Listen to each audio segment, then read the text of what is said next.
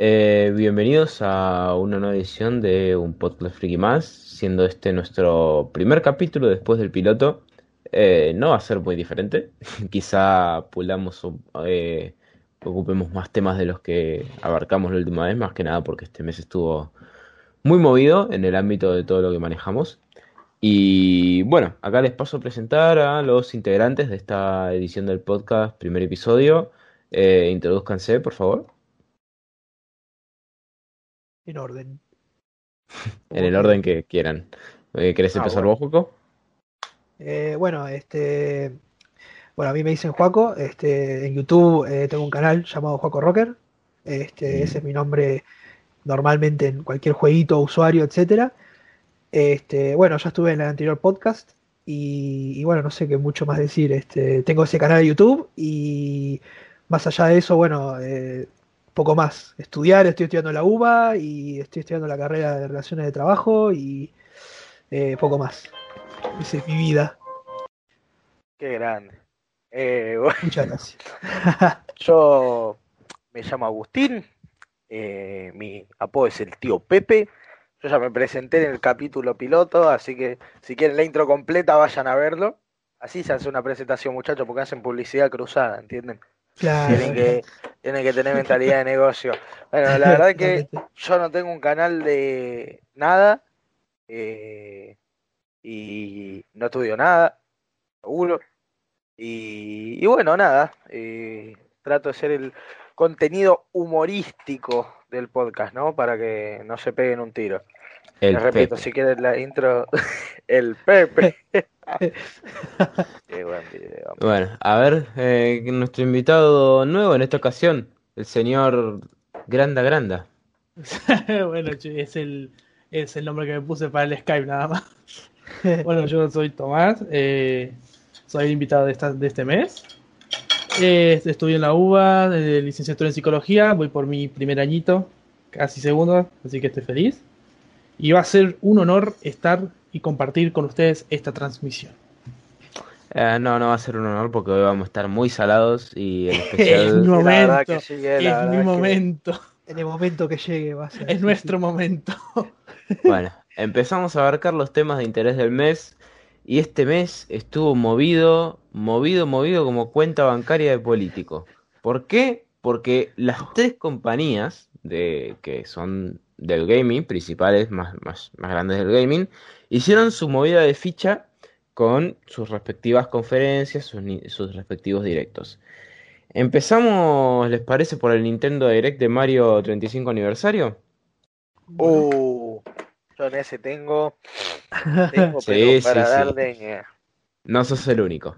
Eh, bueno, como habrán, como sabrán, este, este año se celebraban los 35 años del, del surgimiento del primer juego de Mario Bros. en arcades, que fue Donkey Kong, eh, para su posterior salida como título particular en Super Mario Bros. 1 para la NES. Eh, bueno, todos sabemos quién es Mario Bros, su, su tra- su trayectoria, su revolución a través de los videojuegos. Eh, es un exponente muy grande y, por no decir el mayor exponente de los videojuegos hoy en día. Una de las IPs más pesadas de Nintendo junto a Pokémon y junto a Zelda. ¿Y, ¿y qué hicieron, muchachos? ¿Qué poronga hicieron? Eh, se rumoreaba porque Nintendo viene medio apagada este, 2000 este 2020, principalmente por bueno, motivos obvios de pandemia. Y venía mayormente apagada, Sony y, Microsoft eh, se estaban, se están cagando a palos durante todo este año. Pero Nintendo la, la está jugando de callada y dijeron, bueno, es el 35 aniversario de Mario, algo fuerte se va a anunciar. Son Nintendo, cuidan sus exclusivas como cuidan a la Germu, o sea, eh, no, no las comparte con nadie, los juegos que sacan son todos muy pulidos hasta el mínimo detalle. Y se rumoreaba que iban a sacar una colección, un remaster, un remake de los tres juegos de Mario en 3D que revolucionaron el mundo de las plataformas. El Mario 64, que salió en 1996 con la salida de la Nintendo 64, que fue un antes y un después en las plataformas, en los juegos de plataforma de 3D, que fue mm, eh, básicamente el que dio, el que impartió escuela, porque nadie sabía cómo manejarse en el 3D. Tipo, decían, ay, bueno, tenemos una tercera dimensión, tenemos la, la dimensión Z. ¿Qué mierda hacemos? Nadie sabía. Nadie. Entonces vino Nintendo, puso la poronga sobre la mesa y dijo, ¿sabes cómo cogen los marcianos? Y, y sacó Mario 64 en 1996, un éxito rotundo, eh, un montón de rumores, un montón de easter eggs, un montón, hasta el día de hoy se sigue speedroneando, eh, un juego de éxito. Después para la GameCube, que lo habrán comprado 10 monos, eh, sacaron, sacaron Mario Sunshine. GameCube en Argentina. Y el que viene en Argentina dudo que haya tocado una GameCube porque la haya visto. Pero mm, la GameCube fue básicamente la, la consola de Nintendo de eh, sexta generación, si no me equivoco, de la época de la PlayStation 2 y de la, y de la primera Xbox. Eh, era un juego muy bueno, pero a lo que íbamos, tipo, era, un, era una consola que no había comprado casi nadie. Porque salió la PlayStation 2, la consola más vendida de todos los tiempos. Em, y después el Mario Galaxy, que Mario Galaxy 1 salió para la Wii. Fue también un título revolucionario en 3D, eh, de plataformas, implementaba esto de la gravedad, de los planetas pequeños que tenían su propio eje de gravedad y que Mario iba corriendo alrededor y con eso se jugaban muchos factores del plataformeo y fue un muy buen título para la Wii. ¿Qué pasa? Que tanto que estaba Mario Galaxy 1 como Mario Galaxy 2 y, se supone que uno no puede ser muy comprendido sin el otro. O sea, no podés jugar Mario Galaxy 2 sin haberte jugado el 1, por razones obvias. Y el Mario Galaxy 1 se queda corto en ciertas cosas que eh, en el 2 terminaron de pulir como la gente. Eh, ¿Y qué pasó? Que evidentemente se hizo lo que se estipulaba, pero no como nosotros queríamos. Como siempre, Nintendo, la puta que te parió, sacó eh, Nintendo eh, perdón, sacó Mario All Star Saga 3D. ¿Qué es Mario All Star Saga 3D? Es la compilación de estos tres juegos que estuvimos que estoy hablando hace poquito, del Mario Galaxy 1, eh, Mario Sunshine y Mario 64. Y es una compilación tal cual. Es una compilación de juegos que en su momento estuvieron en una consola y fueron rescalados, entre comillas, a la resolución de la Nintendo Switch, tanto para modo portátil como para modo dock, que es el modo que se usa en las pantallas eh, grandes de televisión eh, doméstica. Eh, ¿Cuál es el problema? Muchos problemas. ¿Cuál no es el problema? Sería la pregunta. ¿Cuál es el problema? Primero que lo venden a 60 dólares. Y vos me decís, ay, no, bueno, pero son, son juegos AAA. Son juegos AAA de hace más de 10 años cada uno. O sea, partamos de por ahí. Y si vos me decís, no, bueno, es un remake, es un remaster, no. Son literalmente los juegos escalados a la resolución que se puede para que no se vean como la mierda. Porque si bien Mario Sunshine y Mario Galaxy envejecieron bastante bien en lo que es cuestión de gráficos y resolución, lo único que necesitaron fue un filtro un poco más HD y un escalado como la gente, que no dudo que haya programación atrás de eso.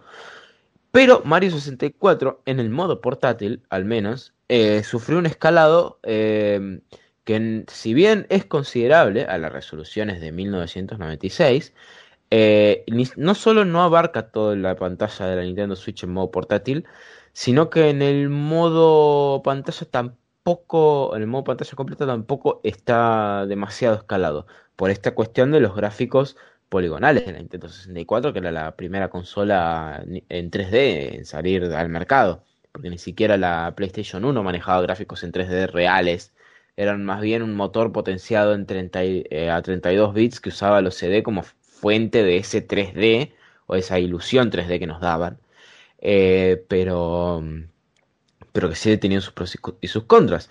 Em, se rumorea también de que los juegos son emulados, no se sabe en qué emulador exactamente. Yo me llego a enterar de que son de, de Project 64 y me voy a reír de Nintendo durante toda mi vida. Em, pero bueno, paso a dar la palabra a mis compañeros que, opinan sobre este, sobre este refrito, porque no es otra cosa, es un refrito que la verdad que nos están vendiendo 60 dólares a modo actual y que en, para más Inri, y ya termino con esto, es de tiempo limitado es de tiempo limitado porque vos decís, no, bueno, lo compro en físico, está bien, que te, te- tenga sus cupos limitados porque es una versión coleccionista de, de- de compilación y qué sé yo. Pero para la eShop también va a estar por tiempo limitado. Y ahora le doy la opinión a mis compañeros. Yo, si no les molesta, quiero hablar último, porque tengo, tengo mucho para decir. Así que, muchachos, si alguno de ustedes dos. Bueno, A sí, ver. bueno, yo- Dale. Dale. A ver, a mí me pareció una mierda, de una. Nunca jugué los Mario, soy sincero. No me llama la atención, pero me parece que este movimiento de Nintendo no es el, el perfecto, no es el movimiento perfecto que tenían que haber hecho. Porque como Mm. dijiste bien antes, Agus, resulta que parece que no son los juegos, sino que son ROMs de un emulador, que está dentro Sí. del juego, que no se sabe todavía. Pero conociendo a Nintendo, hacen eso. Lo hacen para ahorrar plata todo el tiempo. Mm. Sí, opinión. sí, siempre. Es que Nintendo siempre. Siempre tiene las mismas sagas. Entonces, es cierto que aprovechan y utilizan esos, esas sagas que tienen para seguir sacando más y más y más y más juegos. Entonces, es decir, ya hacer un refrito del refrito del refrito del refrito es como. Es algo que Nintendo suele hacer. Es algo común. Entonces, pero no nos engañemos, esto lo hacen muchas empresas y lo hacen, lo hace Sony, lo hace este tipo Microsoft, eso es algo que es digo tipo común. Este, lo que Sí. pasa es que Nintendo es como tiene eh, IPs limitadas para lo que es eh, una consola y entonces no les queda más que utilizar esas IPs todo el rato y sacar una versión de la otra y así así. Que dígase, hace poco vi que este, ya sacaron un port jugable para lo que es PlayStation 2, tipo ya lo hicieron al, Mario 64, ya se puede jugar, no sé si en emulador, pero sé que ya en PlayStation 2 es jugable, tipo hace muy poco lo terminaron de Mm. completar, así que Ujú. al 100% ya es jugable, entonces es un meme, ¿me ¿entendés? Porque van a, van a vender ese, ese juego más otros dos este, a 60 dólares, que sea, dígase, acá en Argentina 60 dólares, un huevo de, de guita, ¿me entendés? O sea, que vaya a saber quién carajo lo va a comprar acá. Y, y, este, ya sacaron este, versiones para PlayStation 2, o sea, es un meme directamente. No, no sé. Y es que últimamente Nintendo, boludo, es la ley del mínimo esfuerzo. Son unos hijos de puta porque yo, mirá que la quiero porque mi infancia se va, se- gran parte se basó en ellos. Por más de que mi infancia jugara con emuladores, porque gracias tercer mundo, pero eh, yo les tengo mucho cariño. Yo les Sí. tengo mucho cariño y siempre que puedo, yo tengo una Nintendo 3DS comprada, tengo algunos juegos comprados, no muchos porque no dejan de ser caros, pero em, eh, igual esto me duele porque está bien, yo no soy el consumidor de Mario, porque no me muero por un Mario 64, no me muero por un Mario Sunshine, no me muero por un Mario Galaxy, pero sé el valor que tienen para, lo- para los eh, puristas de la saga y entiendo que este movimiento puede llegar a ser hasta incluso un, sí, tomá, te doy lo que se estipulaba, que lo hice en 10 minutos antes de, antes de salir de la ducha, que me puse a programar con dos emuladores y te lo pongo todo en un, car- en un cartucho de 15 GB. O sea, Sí, qué sé sí, yo. totalmente. no, Bien. no, no hay, a- no hay me- algo que me diga, estamos poniéndole el esfuerzo. Completamente, completamente de acuerdo. ¿eh? La verdad que. eh, bueno. A ver. Yo voy a. eh, Prefiero abarcar esto por partes. Rápido. Ah, por antes, partes. antes que empiece, quiero Ah, aclarar una cosa Sí. que estoy investigando recién un poquito por las dudas. Y es que sí, está confirmado que son emulado, emuladores, sí. es emuladores, Es son. ROMs emulados. Sí. Dicen que el Mario 64 es un emulador de 64, no se sabe cuál es, pero como dijo Agus antes, como sea el Project 64, es un cago de risa. Y después dicen que el Sunshine y el Galaxy por algo, por un ROM, por un emulador llamado Hoggy, Huggy, no sé, no, no- lo leí no, no lo encuentro ahora. Pero así, están los tres, o sea, te venden un pack de emuladores De emuladores. 60 dólares. Y traes un pack de emuladores, lo cual lo puedes tener en tu computadora Gratis. gratis. ¿Me entendés? Exacto, es una malísima jugada ya de una. Ya- Bien. Eh, Ah, sí. yo lo que quería decir de esto eh, son muchas cosas, pero voy a arrancar por lo más básico. Esto es una poronga. El producto en sí, más allá de que sea o no emulado, la idea del producto es nefasta. Es una verga. Lo que te está ofreciendo el producto es, está viniendo y te está diciendo, mira negro, ahora en tu Switch vos podés jugar eh, estos tres Marios como si fuera una novedad. Amigo, ya se podían jugar estos tres Marios legalmente, ¿no? Sin homebrew, sin porongas. En la Wii, amigo, En la Wii vos tenías Mario 64 de Virtual Console y podías correr discos de GameCube y de Wii. Y a que no sabes qué cosa también podías hacer en la Wii, jugar Super Mario Galaxy 2, la concha de tu madre. Pero más allá de eso, eh, también está el tema de que esto no solo es una falta de esfuerzo, es una falta de respeto al consumidor, amigo. Tipo, el hecho de ponerlo limitado, ojo, eh, todas las compañías tienen esta mierda. Hasta compañías que no tienen consolas, hay colecciones de Assassin's Creed, hay colecciones de Crash, hay colecciones de tu culo, no sé. Pero el tema es eh, que no, no son por tiempo limitado, ¿me entendés? ¿Por qué la versión esa, es la peor de todas. ¿Por qué? No, eso, eso es una corrida, eso es decir, apurate papi, compralo, porque si no lo compras se va a ir. Y, y es tipo, a ver amigo, bueno, ok, todo eso es una cagada. Pero ponele que si son los tres productos, posta, pasa. Amigo, están vendiendo un emulador Nintendo. Nintendo, ¿entendés? Esto es, no sé, eh, el Cucus Clan vendiéndote negros, ¿me entendés? Bueno, no es una buena analogía, pero se entiende. Eh, o sea, sí. amigo, ¿a qué me refiero? Nintendo es una compañía, justo muy particularmente, que tuvo una lucha muy grande contra los emuladores. Por eso se había cerrado, eh, creo que fue Coolroom, no me acuerdo, había cerrado una de las páginas de emuladores más grandes de todas. Y ahora esta manga, esa. Y ahora esta manga de hijos de puta quieren venir a venderte un emulador a 60 dólares, ni siquiera a 40 o, a menos como está toda la colección, a 60 dólares y decirte, no, man, pero vos no entendés, lo tenés que comprar porque Marito y Marito está bien. Y a ver, todo bien con Marito, ¿eh? a mí me encantan los juegos de Marito. Yo jugué Mario 64, yo jugué Mario Sunshine, eh, yo jugué eh, Mario Galaxy, aunque no lo terminé. Eh, pero la verdad es que, amigo, esto es un insulto en la cara a todo el mundo. A los fans de Mario, a los fans de Nintendo, a los fans de lo que sea, amigo. Lado bueno, muy curioso, cabe destacar que el karma es rápido. Eh, todos los muchachos que hacen emuladores, que hacen todo, ya están usando el emulador de, del Mario 3D All Stars para correr otros juegos en ese emulador y poder hacer un emulador homebrew en la Switch que todavía no había. De hecho, ya lograron correr otros juegos eh, de la época de GameCube. Creo que habían logrado correr eh, Donkey Kong 64, creo que era, eh, perfectamente. Así que nada, si esto sale bien, le sale el tiro por la culata, te encajan un emulador game eh, homebrew, que para el que no sepa es un emulador que vos podés poner en tu consola fácilmente y ponerte los juegos claramente gratis por métodos no legales. Eh, y, y estaría bien merecido, la verdad. Y a estas alturas del partido, a ver, no es que acá apoyemos la piratería, en realidad sí porque somos tercermundistas, pero más allá de eso, el tema es que eh, estaría bien merecido, amigo, porque esto es nefasto. A ver, no te voy a pedir un nuevo juego, ok, digamos que el último juego que salió de Mario es excelente porque es el Marito Odisea, bueno, está todo bien, pero dame, no sé, dame algo, piola, no trae, eh, lo único extra que trae esto es un soundtrack, papi. Mirá, eh, vamos, alguien timémelo, abrí Chrome, YouTube, Mario 64 soundtrack, listo. ¿Cuánto tardé? 20 segundos. ¿Cuánto me ahorré? 60 dólares, amigo.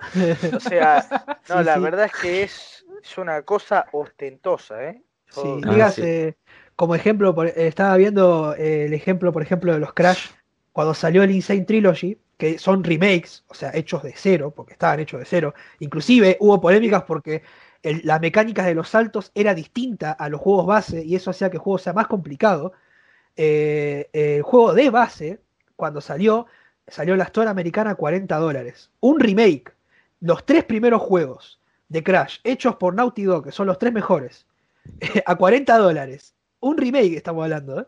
Tipo, vos te ponés a pensar eso y decís, ¿qué carajo? ¿Por qué esta, esta mecánica que tienen ahora de vender esto? ¿Cómo, cómo carajo le va a salir rentable algo así? Directamente. Es como, ¿qué carajo? Aparte, Nintendo es una empresa que lleva años y años eh, en el mundo gamer. Es como, no entiendo qué carajo se les pasó por la cabeza pensando que eso es rentable para, para cualquiera. O sea, Es para que cualquiera. sabes, ¿sabes por qué le sí. sale rentable? Porque los tipos que hacen, dicen, esto es por tiempo limitado. Lo hacen con todos los productos que no saben si van a funcionar o no. Te dicen, esto es por tiempo limitado, andá y buscalo porque lo sacamos Y ya, ya en el primer día, te juro que el primer día ya estaban, ya estaban subiendo lo- eh, los especuladores a 120 dólares el cartucho. Increíble. Sí, los No coleccionistas, sí. Los sí, coleccionistas sí, ya estaban subiendo el precio e inflando el precio a 120 dólares el cartucho. ¿Por qué? Porque cuando Nintendo no sabe si va a funcionar algo, te dice, no, vamos a hacer cupos limitados. Y evidentemente, le sale bien la jugada porque todo el mundo los compra. Andás a ver cuando volvés a conseguir una, un, tres Mario. juegos simulados y un soundtrack y tres soundtracks gratis. Eh, y los chabones especulan, especulan, especulan, así como pasó con la SNES Mini, así como pasó con la NES Mini, y así como probablemente va a pasar con otro de los anuncios que también se dio en el mi- mismo Nintendo Direct, que fue el, el llavero, se podría decir, a modo de colección en honor al Game Watch original, eh, que- en el que podés correr el Mario Bros. 1. Y vos decís, Ah. bueno, un, un llaverito con el Mario Bros. 1 me muero. Me, mm, está bueno, está bien, pero es como te digo, le van a poner cupos limitadísimos porque no saben si van a triunfar o no. Y después está, los ves en la, en las tiendas de Amazon a 300 dólares el cartucho. Y vos te quedás como, ¿pero qué pasó acá? Es que también yo te lo entiendo si lo, si lo haces con la física, porque ok, capaz no podés hacer mucha física, menos con el coronavirus, bueno, ok, ponele que pasa. ¿Por qué la digital es limitada? Tipo, no man, es que Sí, sí, sí. nos quedamos sin copia en el storage de data online, tipo, tenemos esta cantidad de gigas para guardar en los servidores y después se acaban y no podemos reponer. Nada, es ¿Dijeron tremendo. Para mí esto igual, no, no, no, no, no, pero No. es a lo que suena, ¿me entendés? ¿Qué excusa puede poner si no? Igual para mí esto se debe a otra cosa. Esto para mí fue una decisión de el, el asiático. Estuve a punto de correr mi boca de manera muy irrespetuosa. Del asiático, hijo de remil puta sorete, ojalá y se muera, de Shigeru Miyamoto. eh, que tiene algo Shigeru Miyamoto. Shigeru Miyamoto habrá quedado a Mario, será tremendo programador, eh, tremenda figura de los videojuegos, todo lo que vos quieras. Lo que tiene es que es un boomer de mierda. Para el que no esté familiarizado con el término, es un viejo choto, ¿ok? Es un abuelo, un abuelo en el mal sentido. Pero ya desde que, desde que era más pendejo, el chabón le tiraba mala onda a todo. Decía que Donkey Kong Country no iba a funcionar, que no le iba a gustar a nadie.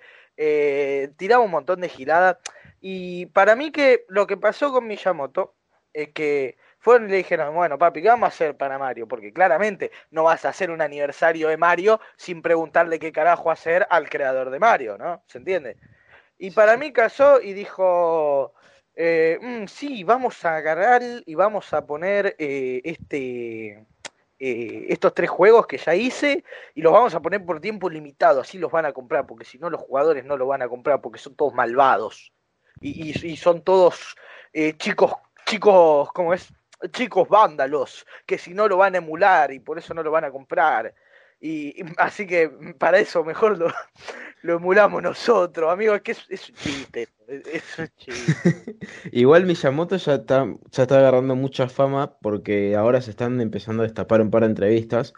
Porque también llegó eh, este año, a lo largo de este año, llegó Mario Paper and the Magic Origami King, si no me equivoco, que era el título, que es un nuevo título de Paper Mario.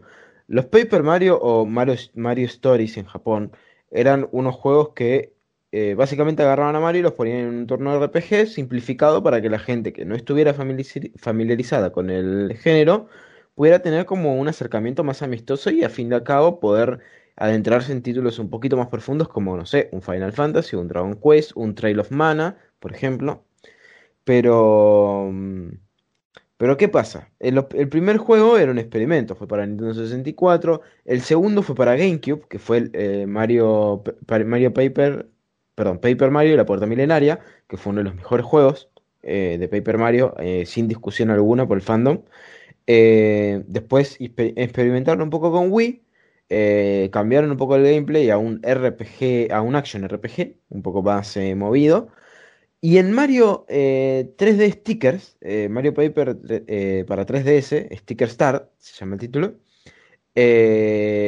a- es- ahí se empezaba a encargar Intelligent Systems, si no me equivoco, los creadores y desarrolladores de Fire Emblem, que son juegos muy buenos. Acá me lo van a No, decir eh, los dos. eh, te- Sí, sí, sí, sí. tengo que interrumpir un segundo. Eh, Intelligent System ya estaba en Paper Mario desde el primer juego. De hecho, el Paper Mario 64 lo desarrollaron ellos.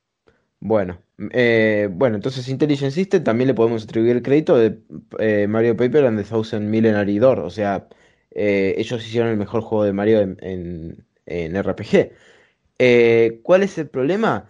Que sacaron una entrevista en la que Miyamoto especificó a Intelligent System que no hicieran personajes originales en el juego. Que todos los diseños sean a partir de personajes que ya existen en el juego y que simplifiquen la fórmula. Orden directa de Miyamoto. Y ahí es cuando entramos en el problema. Cuando, la, el creador, el papá de la IP en las que estás trabajando, directamente te limita el proceso creativo, ahí, ahí es cuando se genera un problema en la fanbase. Ahí es cuando se empieza a bifurcar. Ahí es cuando tenés títulos como Paper Mario en The Origami King, que son juegos argumentalmente buenos, porque Intelligent System le puso bastantes ganas a este juego en, en términos argumental, pero que en términos de gameplay se quedan cortos. Porque, por ejemplo, en un RPG que no podés subir de nivel, ¿de qué mierda te sirve eh, eh, pelear? ¿Me podés explicar? ¿Me podés explicar de qué mierda sirve pelear en un RPG si no ganás experiencia por los combates?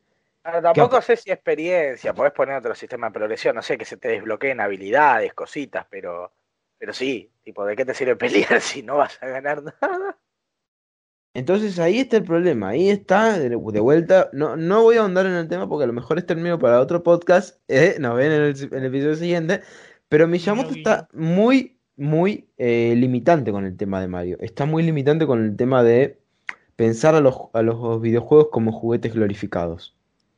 Y a eso hay que, hay que darle un cachetazo a Miyamoto. Hay que decirle, papi, estás haciendo todo mal. O sea, Marito Odisea te salió re piola, pero ponele onda con la, si- con, ponele onda con la IP, ponele onda con los espinos, porque los espinos de Mario, ¿sabes cómo garpan? Por favor, boludo, no, no hay que irnos muy lejos. Mario, Mario Pelota, Mario Pelota 2, Mario Tenis, Mario y las Olimpiadas, Mario, Mario Peleas, o sea, son de las IP que más facturan los, los spin-offs de Mario. Entonces, habría que darle como un, como un cachetazo a Miyamoto para que se dé cuenta de lo que está haciendo. Pero bueno, algo más para argumentar, Agus, así eh, hacemos un resumen general de, de Nintendo Direct y pasamos al siguiente tema de la semana. Sí, una sola cosa eh, sobre los spin-off encima. eh, toda la guita de esos spin-off, para más Inri, se la lleva Nintendo. Eh, porque, por ejemplo, para el que no sepa, hace relativamente poco, creo que menos de un año, cerró Alpha Dream, que era la empresa que estaba encargada de desarrollar los Mario and Luigi, era la serie RPG, 100% RPG de, de Mario Bros. Tenían como cinco juegos, creo, seis juegos, no sé, yo jugué tres. Era un Eh, arte, Sí. eran arte Y- no, sí, juegazos. Y la verdad es que todos en ventas le fue relativamente bien. Entonces lo bizarro es que la mayoría de la plata se la llevaba Nintendo. eh, así que imagínate eh, hasta el nivel, ¿no? Que llega este, este tema de Miyamoto por ser, ¿cómo decirlo? Un pulpo con su franquicia, ¿no? De llevar sus tentáculos a todos lados y de, de no poder dejar a los desarrolladores tranquilos a hacer lo que quieran con su bebé preciado, ¿se entiende? Cosa que, por ejemplo, eh, a ver, no, no, no veo que le pase a prácticamente ningún otro desarrollador, ¿no? Que, que tenga como su, ¿cómo decirlo? Como su, su juego, su juego bebé, ¿se entiende? Por así decirlo, no, no sé. Eh, ¿Quién había sido? Eh, sí, también. eh, ¿No lo ves a Miyamoto con Zelda, por ejemplo? ¿Ok? Mm. Que también es una saga que se le atribuye a él, eh, estar diciendo, no, porque tienen que hacer esto, esto, esto y esto, por más que el chabón se mate desarrollando of the Wild, etcétera, no sé. Chabón deja que en, en Hyrule Warrior, por ejemplo, se tomen libertades creativas. Pero vos no tenés eh, Mario cagándose a piñas, puño limpio, o sea, hay, hay un jueguito Flash, que seguro lo habrá jugado mucha gente, pero no tenés un producto oficial de eso, ¿se entiende? Es como que con Mario es como su bebé, ¿se entiende? Y a mi bebé no me lo toque mucho porque me enojo y le saco la IP y se caga todo. Y eso me digo Ujú. que es una, una mierda. Y, y sí. Pero ¿qué vamos a hacer? Tenemos que comer la pija. No nos queda, o no comprarlo directamente como corresponde. Eh, bueno, para cerrar un poquito más o menos esto, esta sección que va dedicada a Nintendo y la concha de tu madre, eh, también sacaron un, anunciaron un torneo de Smash Bros. Ultimate online eh, a modo de celebración en donde solo se van a poder usar personajes de Mario. Eh, ignoremos el hecho de que el juego usa redes P2P y que el online de Smash Bros. eh, Ultimate es una poronga, pero no importa. Eh, anunciaron la 3D Collection para, para la consola virtual, para la suscripción de Nintendo Switch Online, que siguen sacando solo juegos de NES y SNES, gracias. Y aunque sea, aunque sea el servicio online más barato, me parece que es el más pedorro a la vez. Y, y nada, eh, con eso cerraríamos más o menos lo que fue el Nintendo Direct eh, para celebrar el 25 aniversario de Mario. Más adelante, eh, casi final de mes, sacaron otro de Nintendo Direct de Monster Hunter, que anunciaron otra entrega para Monster Hunter en Switch. Ya vamos a ver cómo es. Y la secuela de Monster Hunter Heroes, que era como un spin-off para Nintendo 3DS que también va a pasar para Switch. Em, y básicamente es eso. Si quieren, pasamos al siguiente tema ya para ir eh, moviéndonos. La salida del precio de Xbox Series S and X o Xbox Sex para nuestros amigos. ¿Qué opinan? ¿Qué les parece? Cuéntenme un poco. Bueno, gracias chicos. Resulta que bueno. eh, eh, Yo- yo Gracias estaba por el aporte. Arranco yo, arranco yo si querés. arranco yo. pasamos al siguiente tema.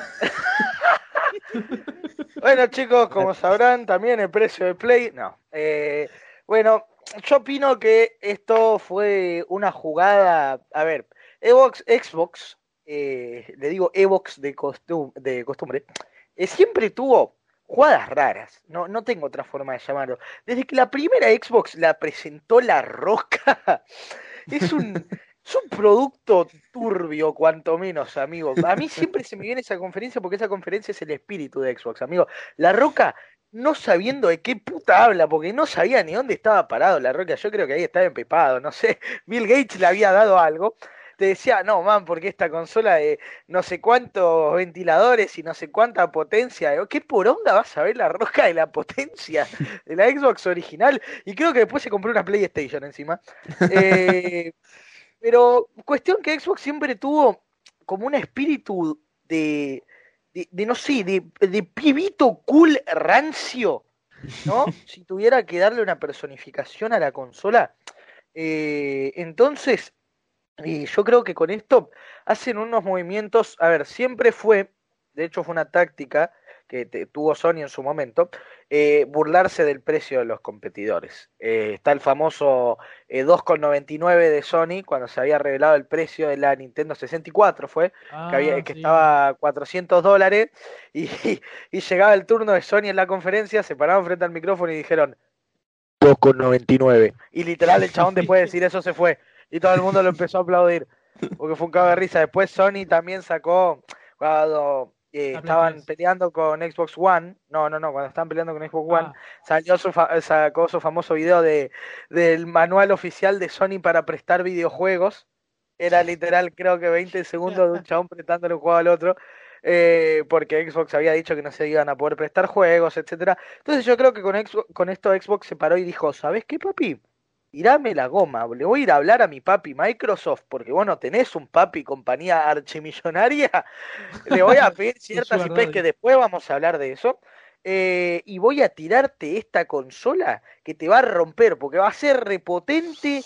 eh, voy a permitir que se compartan los juegos y, y todo esto fue gracias al mismísimo guerrero de Dios, Phil Spencer, que yo lo quiero mucho. ¿Por qué lo quiero mucho a Phil Spencer? Porque Phil Spencer es como, no sé, el equivalente a un loco de mierda, pero lo pusieron a dirigir una compañía multimillonaria. Ese chabón, no sé, se levanta una mañana y dice, no, man, qué ganas de comprar, inserte compañía súper proliférica de videojuegos. Y es tipo, pero Phil, eso sale como el PBI de cinco países juntos.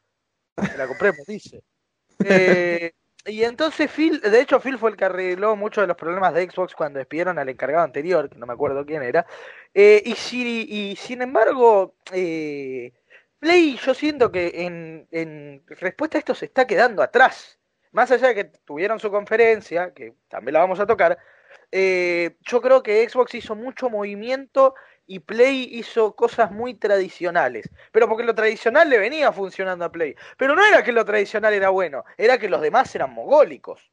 A ver, Claro. estamos todos en la misma página con eso. Entonces, eh, yo creo que... Dame un segundo, ¿eh? Dale. Ahora sí, disculpen. Eh, yo creo personalmente que con, con esto del precio, Xbox hizo eh, un ataque. Un ataque a toda la escena. Dijo, bueno, papi, ahora nos vamos a plantar, vamos a pelear. Yo y mi papi, y yo y mi Sugar Daddy, eh, eh, computadora multimillonaria de sistemas, oper- eh, compañía multimillonaria, perdón, de sistemas operativos, te vamos a romper la jeta, Sony.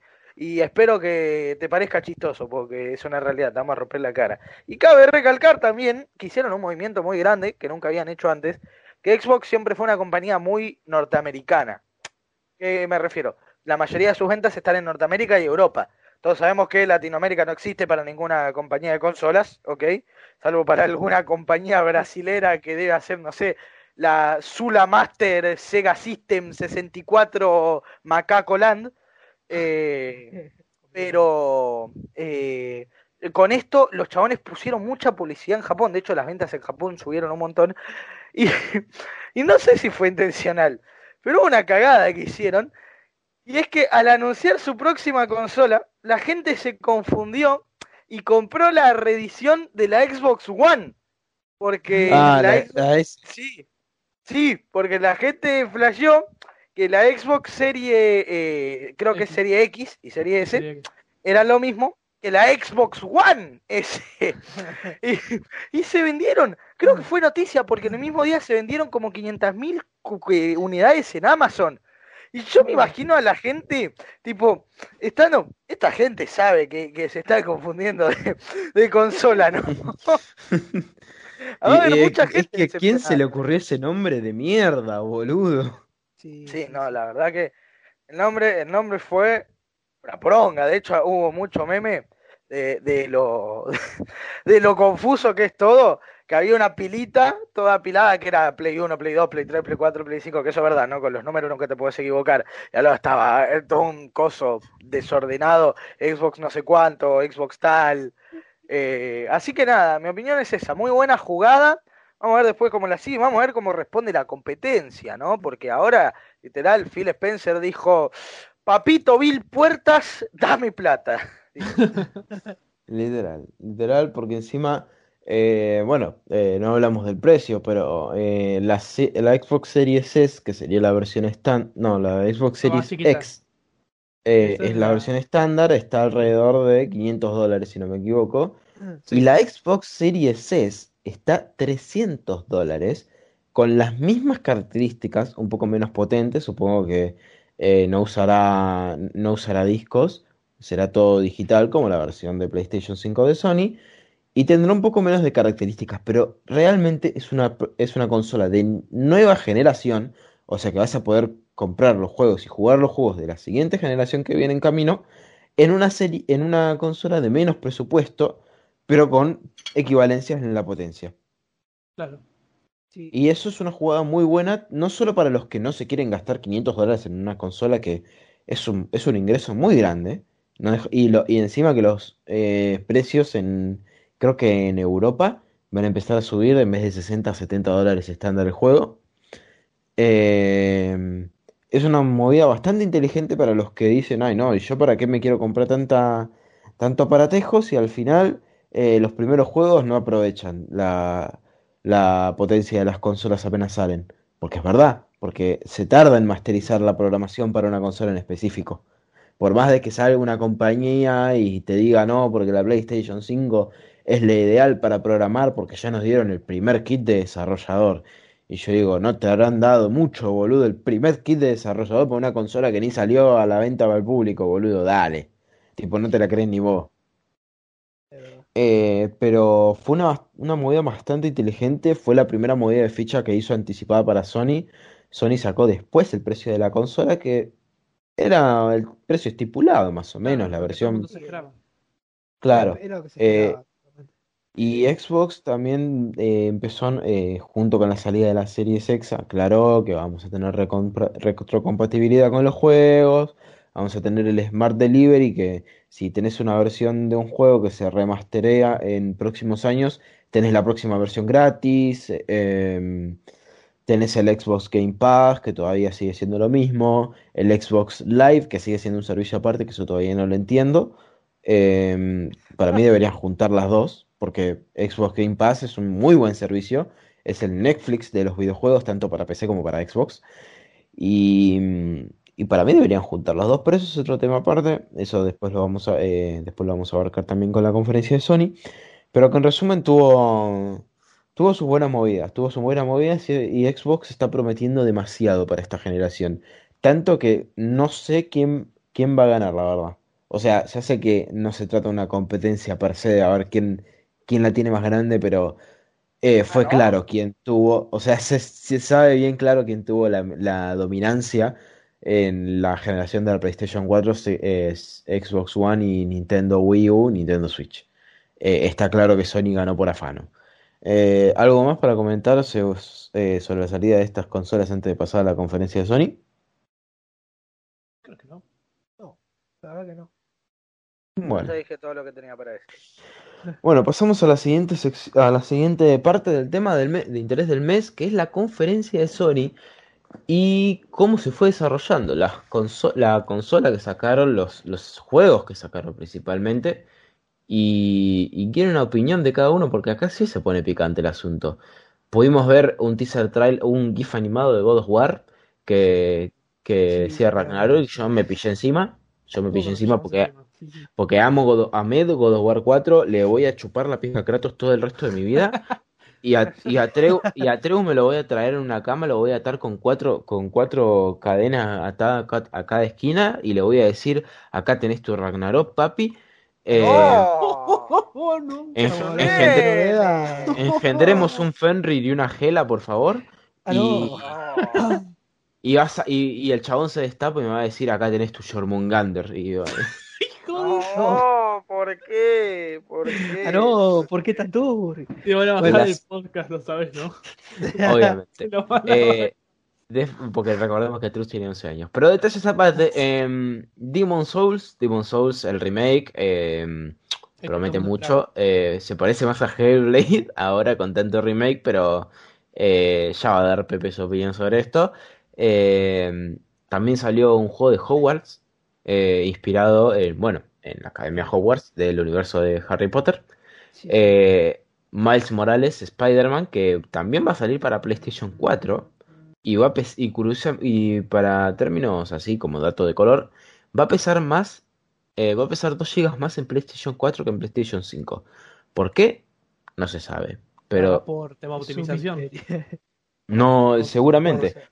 Eh, vos dirías, no, bueno, pero los subsets, eh, los subsets de la nueva generación van a pesar más, o sea, lo- los charquitos van a estar bien, van a estar proporcionalmente eh, acordes a, lo- a los trailers, ¿viste? El ray Entonces- tracing, papi, el ray tracing. Y nada, eh, como que también va a salir para PlayStation 4. eh, una aclaración antes de que le dé la palabra a mis compañeros. Eh, Hogwarts Game me da unas ganas, amigo, porque está bien, Demon. Souls es algo que ya se vio, pero no sé si se dieron cuenta que todo lo que esté orientado al universo de Harry Potter, no al Harry Potter en sí, porque no lo soporto, pero eh, al universo de Harry Potter en sí, Sí, es esto. muy- está muy bien construido, muy bien Sí. construido, omitiendo de que los elfos son la, la casta esclava, eh, está muy bien construido y que a Hermione es eh, socialista, eh, comunista y es, y es todo lo que está bien. Eh, y después la tratan de paranoica por querer abolir la esclavitud. Ay, Hermione, ¿cómo vas a querer abolir la esclavitud? Eh, pero eso es tema aparte. Eh, Howard Gate tiene mucha, mucha, mucha pinta. Y estoy ansioso por porque Don Bulldor me diga y, que, y, y me agarre y me diga, ¿querés saber lo que es un ave fénix? ¿Que- No. que- ¿Querés saber lo que esconde la cámara secreta? Un basilisco y se baja los pantalones. Igual, igual Primero el está- nene y ahora el viejo, Dios mío. Igual creo que está orientado muchos años antes, que no creo que sean 200 o 800, creo que 200 me suena, pero no estoy seguro, pero es mucho tiempo antes de la saga de Harry Potter. Claro. Y además, para mí, tiene pinta de un Souls. Tiene pinta de un Souls-like, si se dan cuenta un poquito. La, o sea, mostraron un poco el combate, mostraron ciertas mecánicas, y me hace acordar mucho un Souls, no, no sé por qué. Tipo el Se atacar, el defender, el Se esperaba puede escuchar- tamear. En teoría se esperaba- puede tamear bichos. o sea, Esperaba escuchar comentarios rancios, eh, pero el nuevo juego de Harry Potter me recuerda a un Souls, es nuevo, ¿eh? No, pero te juro, a mí me hace acordar un poco el tema de atacar, todo, el- sobre todo el rolear, el dragón ese me hizo acordar mucho al combate contra Miria en Dark Souls 3, o no sé, me, me, me hace pensar un Soul, no puede ser otra cosa más que eso. Para mí quedaste retraumado con Midir, boludo. Sí, también, para qué mentir. Pero no, a ver. Pero el mundo, o sea, además te invita a conocerlo. Vos ves y decís, mira, ¿qué es eso? No, quiero ir, no, esto está bueno, no, esto está mejor. Entonces, no, no Mm. sé qué más decir. Tiene pinta, como vos decís también, pero repito, para mí es un Souls. Va a ser un Souls o algo parecido. Esperemos que no. Porque yo quiero hacer boludo. Yo quiero hacer pociones. A ver, Está- No, lo obvio, que más me pero gustaba, lo que más me gustaba era un juego de PlayStation 2 que adaptaba la película 6, creo, que era de la del príncipe mestizo. Ah, Y sí. ese sí. juego envejeció como el orto, pero no sabe lo bien que la pasaba. Salió para porque Play 3 podía- incluso. Porque podías ir al invernadero, podías ir a hacer pociones, podías ir a montarte en una escoba, podías hacer todas las cosas que se hacen en Hogwarts, explorar Hogwarts. Pero, pero obviamente de la vista de Harry Potter y, había cosas que solo pasaban en el main story, o sea, durante la historia principal, había mecánicas que se descartaban y se volvían a usar más adelante, o que en el postgame directamente no las podías usar. Pero eh, siento que cuando, que cuando no tienen ese, ese peso de tener que adaptar un guion eh, y se enfocan más en el mundo abierto o en el, o en el este es tu espacio de, del mundo mágico, eh, hacer lo que se te cante el culo, ahí, ahí tiene mucho potencial, mucho potencial que espero que se van a aprovechar. Porque yo quiero, yo quiero hacer gritar una mandrágora, no sé ustedes. Eh, sí, reda, una madrágora no madura. No madura. Claro. sí. Es- Ahora Bueno, no estamos sé. hablando de las no maduras, no, chicos, por favor. No. Yo, mi, Para, mi humilde opinión, ah, eh, mi humilde opinión, eh, voy a dar mi opinión ahora mismo solo del de Harry Potter, después del otro. Pero sobre este juego en particular, yo tengo algo muy concreto que decir. Eh, les puede doler, muchachos, pero hay una realidad acá presente. Ningún puto juego de Harry Potter fue bueno. Eso es así. Habrá algunos Exactamente, es me- lo que iba a decir. Habrá Y los algunos Lego, No, eh, sí. ¿Habrá alguno 5 de 10, 6 de 10? Sí. No hay un juego de Harry Potter que vos digas, no man, qué buen juego que es. Eh, lo mejor que salió de los juegos de, Harry Potter son las screenshots con textos rancios del Harry Potter de Play 1. Eso no te lo puede negar nadie. Las imágenes de Hagrid diciendo, pagá positivo, te apuñalamos en el barrio, son increíbles. El juego, mucho que desear. Los memes, una maravilla. No sé qué pasa. Y para mí, ¿sabe dónde fracasa? Que el, lo que sería la cosmología, o sea, el universo de Harry Potter es muy vasto, es muy extenso. Y con un juego, entonces, ¿qué pasa? No saben qué hacer, entonces quieren poner que hagas de todo. Te quieren poner a hacer Quidditch, te quieren poner a hacer hechizos, te quieren poner a pelear con hechizos, hacer pociones, eh, investigar misterios también dependiendo del juego, eh, usar la capa de invisibilidad para jugar un Metal Gear choto. eh, y todo eso termina en que si querés meter tantas cosas, no vas a ser bueno en ninguna. Literal. Eh, entonces yo creo que esa es la gran falla de los juegos de Harry Potter. Eh, más allá de lo que está pasando ahora mismo socialmente con su, con su creadora y dueña de la Sí. franquicia, Hay que Eh, sacarle y- Twitter a esa señora, boludo. hay que- Y ese, es, ese es tema para otro podcast. Sí, sí, sí, Sí. por eso. Por eso, más allá del tema de la señora y la comunidad transgénero, que ya veremos si lo tocamos o no, eh, eh, esta, la franquicia en sí tiene algo. Los productos aparte suelen ser muy malos, más allá de la película y el libro, que eso te puede gustar, te puede no gustar. Entonces, yo al juego, la verdad es que te lo agarro con pinzas. Mostraron cosas, a ver, y eso es lo que me preocupa, mostraron cosas muy variadas. Esa es exactamente la crítica que tengo. Mostraron peleitas, mostraron que le podés dar de comer a los bichitos, que podés explorar Hogwarts, que podés atravesar paredes, descubrir los misterios, qué sé yo. Andá, sabe qué misterio va hay para descubrir en un castillo que ya viste en siete películas, ocho juegos, 16 libros, eh, o no, eh, andás a ver. Pero eh, lo que me, me preocupa es eso. Mostraron lo que para mí era la falla de los productos anteriores. Que podés hacer de todo y al poder hacer de todo no podés hacer nada. Porque el de todo que podés hacer es malo. ¿Entiendes? Claro. Esa es mi crítica. Yo, yo quería comentar que, tipo, este, mi vieja es muy fanática de Harry Potter. Tipo, le encanta. de- ve las películas y las revé y las vuelve a ver. Las vio como 20 veces cada una y las sigue viendo y le encantan. Y me acuerdo, yo me estaba cagando de risa cuando salió el trailer de este juego, porque yo me acuerdo que dos semanas antes o tres me preguntó literalmente, che, ¿por qué no sacan buenos juegos de Harry Potter? Me dijo literal, ¿por qué no sacan juegos de Harry Potter hoy en día? ¿Qué pasó? ¿Por qué? Y yo, yo me quedé pensando en eso. Y le dije, la verdad que tenés razón, no entiendo por qué. Porque siendo un universo tan rico de, de contenido y tantas cosas porque se puedan ver y hacer, realmente jamás salieron juegos buenos de Harry Potter como, como opina tío Pepe. Yo creo realmente lo mismo, porque este, yo creo que eh, lo que fallan es que se enfocan en las películas y se enfocan en los personajes de las películas. Y es decir, es justamente eso. Viste las películas, viste los libros, tipo, ya te sabes la historia. Es como hacer un juego de eso termina siendo soso, porque a fin de cuentas no innovan nada y sigue siendo un juego que lo único que se enfoca es en la historia que ya tiene y, y se enfoca en la, la historia de las películas y en los personajes de las películas. Y entonces como que todo lo demás queda como en un, en un tercer plano. Es decir, este, yo me acuerdo mucho que había jugado el, el- eh, la Orden del Fénix en la Play 2.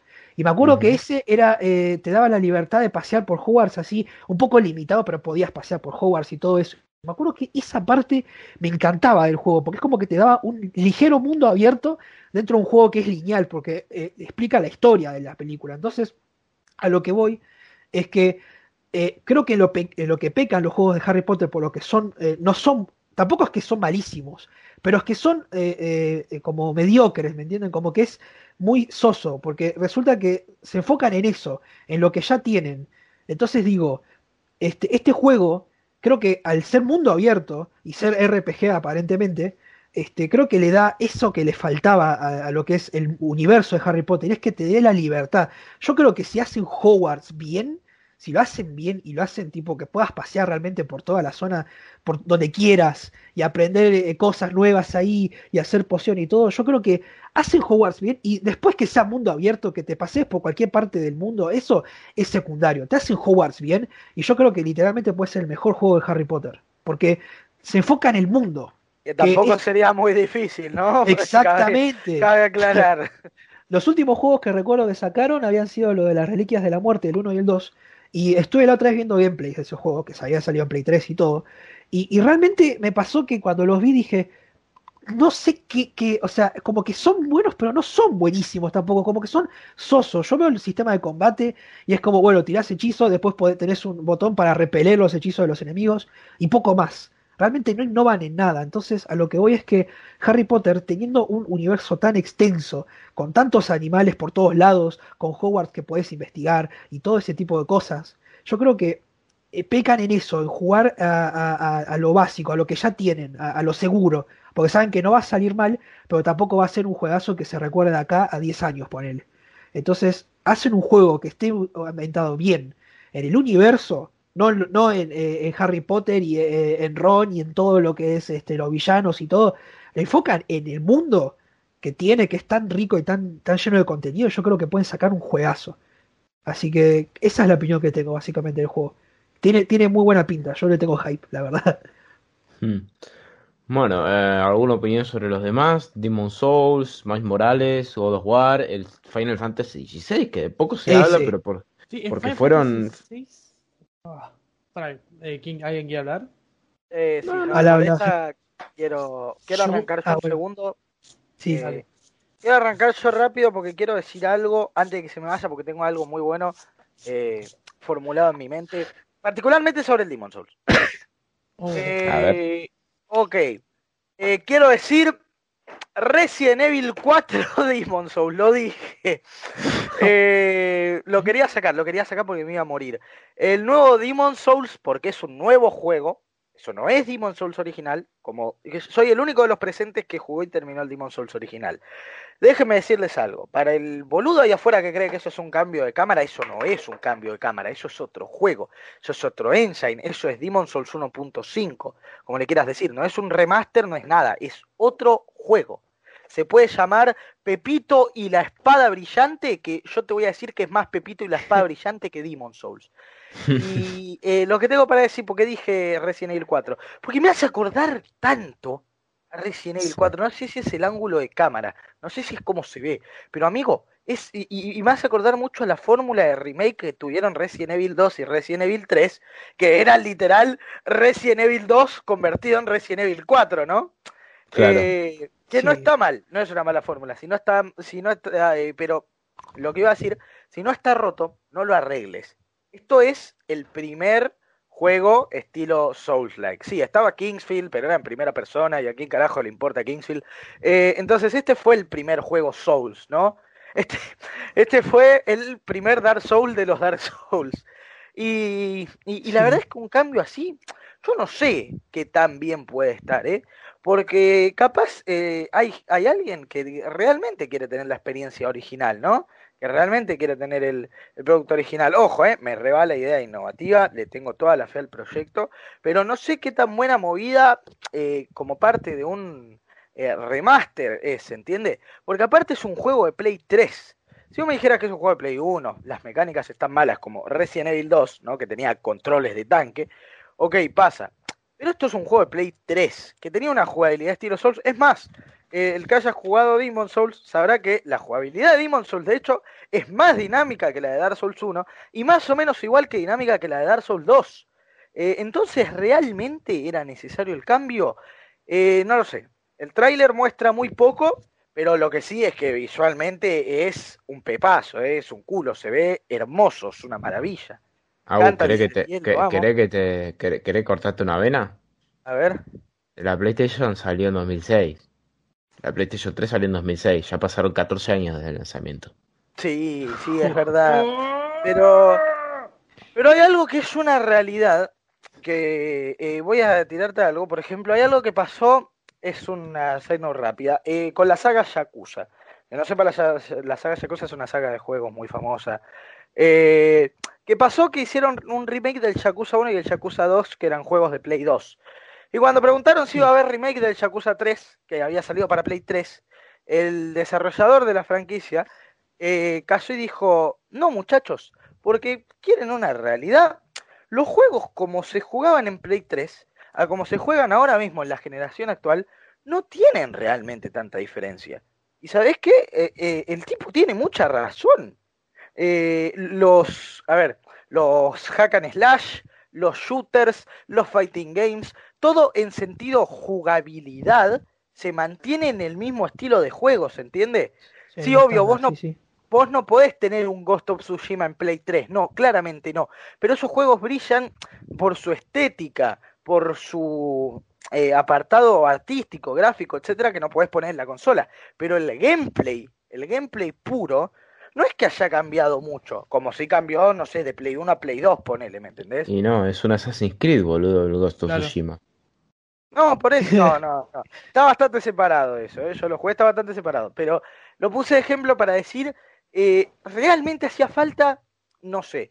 Le tengo fe y me parece eh, que se ve excelente, sí.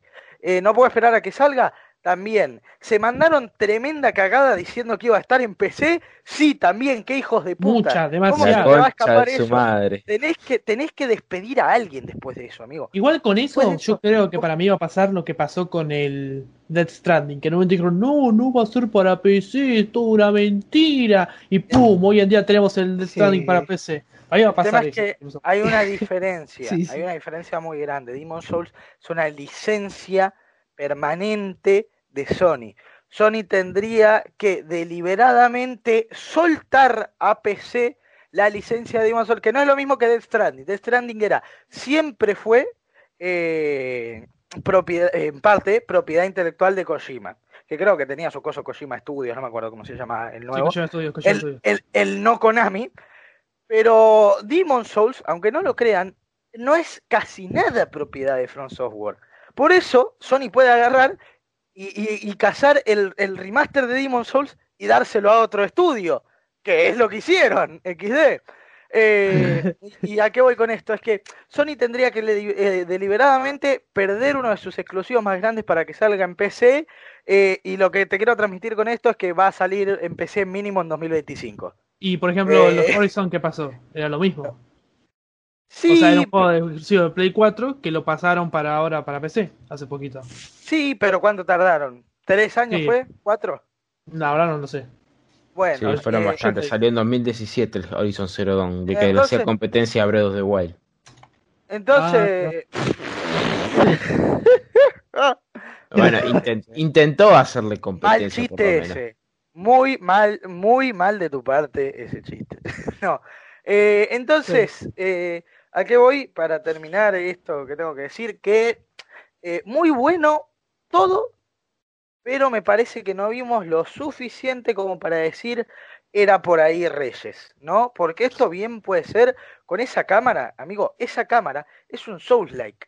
Vos no podés cambiar la cámara en un Souls-like sin cambiar mucho core de la jugabilidad, ¿se entiende? Porque esa cámara al hombro, en un Souls-like donde te van a venir enemigos hasta de tu culo, ¿no? De hecho, uno de los grandes chistes de Demon Souls es que es uno de los juegos con más invasiones, ¿no? Invasiones, Ah. para que no sepa, es el aspecto PvP del juego, Y que es donde te atacan otros eh, otros jugadores, pero tiene invasiones programadas, ¿no? O sea, invasiones del juego, te atacan NPCs. Pero claramente te van a venir por la espalda a veces si te invaden, porque tiene esto de la tendencia del mundo que si tenés tendencia eh, eh, negativa te pueden invadir más. Eh, y entonces, ¿cómo, ¿cómo voy a hacer con una cámara al hombro? Si me viene a cagar a palos, no sé, dos chabones de la derecha, tres desde la izquierda, ¿voy a tener que ponerme a jugar God of War 4? Porque si quiero jugar God of War 4, a que no sabes qué hago. Aunque usted no lo crea, me voy a 4. jugar God of War 4, claramente. Eh, pero no, no, no, le tengo fe, le tengo fe. También me da un poquito de que no lo esté haciendo From Software, es muy raro. Eh, pero bueno, eh, Es que From. Software, si te puedes a pensar, está con el Elden Ring ahora. Mentira, pero- boludo. Eh, que- Bueno, yo- más allá de eso, siempre pudieron estar con más de un producto, amigo. Dark Souls 2, Dark Souls 3 y Bloodborne pasaron los tres al mismo tiempo en desarrollo. Ah, eso Así sí, que, de hecho, eh, Dark Souls 3 arrancó cuando Bloodborne estaba a tres cuartos del juego, más o menos. Pero si pudieron manejar esa- esos tres monstruos, eh, yo creo que van a, podrían manejar dos juegos, ¿no? Más un remaster de Demon's Souls. Pero para mí lo que pasó es que fueron con Miyazaki, ¿no? El director de From Software. Le dijeron, Miyazaki, por favor, re- eh, reward de, de Demon's Souls. Y Miyazaki dijo, ¡Ja! Que desaparezca con el gordo Martin, dice. Eh, y nada. Eso, ahí lo tienen. Y bueno, eh, ¿algo más para decir a- eh, de esta conferencia? Ah, o pasamos al siguiente tema. Eh, Y el yo final voy a hablar específicamente de, de ciertos jueguitos. A ver, Voy, contame, voy a hablar acotado. a ver, voy a hablar acotado.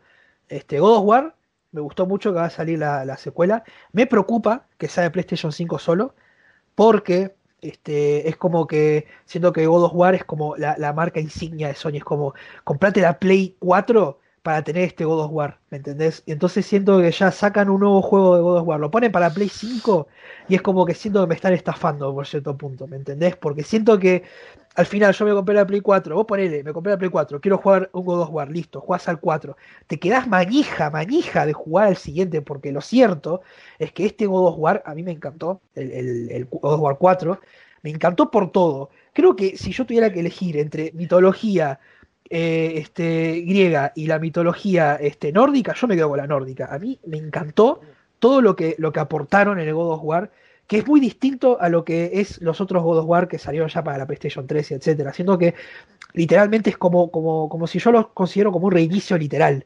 Porque cambió todo, desde la jugabilidad, que está bien. Es cierto que una de los, eh, las cosas, por así decirlo, para criticar el juego es que en términos de, de jugabilidad, los anteriores God of War tenías como 40 millones de armas, cada una de distinto dios, este, agarrabas y tenías 80 millones de combos. Este God of War me parece que se enfocó mucho más en el término de historia y, y Bueno, creo que fue, Exacto, para mí fue un Fue acierto. mejor, sí, sí, sí, porque- fue mejor. a, a mí fue un acierto muy grande porque eh, este, considero que una buena historia este, si está apoyada en un gameplay que no es soso, pero tampoco es, tiene que ser buenísimo de la reconcha de la pero es, es resultón, me parece que, que es como que garpa más. Entonces yo siento que lo que es la historia está buenísima. Y como terminó el God of War, este, el God of War 4, es como que te quedas manija de saber cómo sigue el, el que sigue, porque te queda con el Ragnarok y Thor, y que, y que, que si Kratos se muere o si no se muere, y, y si Atreus eh, este, se pone mamadísimo, ¿no? Entonces como que te dejan todo eso. Es, es como, bueno, básicamente es como lo que hicieron con el God of War 3. Porque God of War Sí. 2, cuando salió para la PlayStation 2, te quedaste con ese final diciendo, uy, se va a rearmar y te ponen, continuará, metete la Play ¿Cómo 2 en me el orto". saló ese final, eh? Sí, la verdad que sí. Sí, sí, sí. que- sí, sí, ¿Cómo me salió Sa- ese final? eh? recontra salado.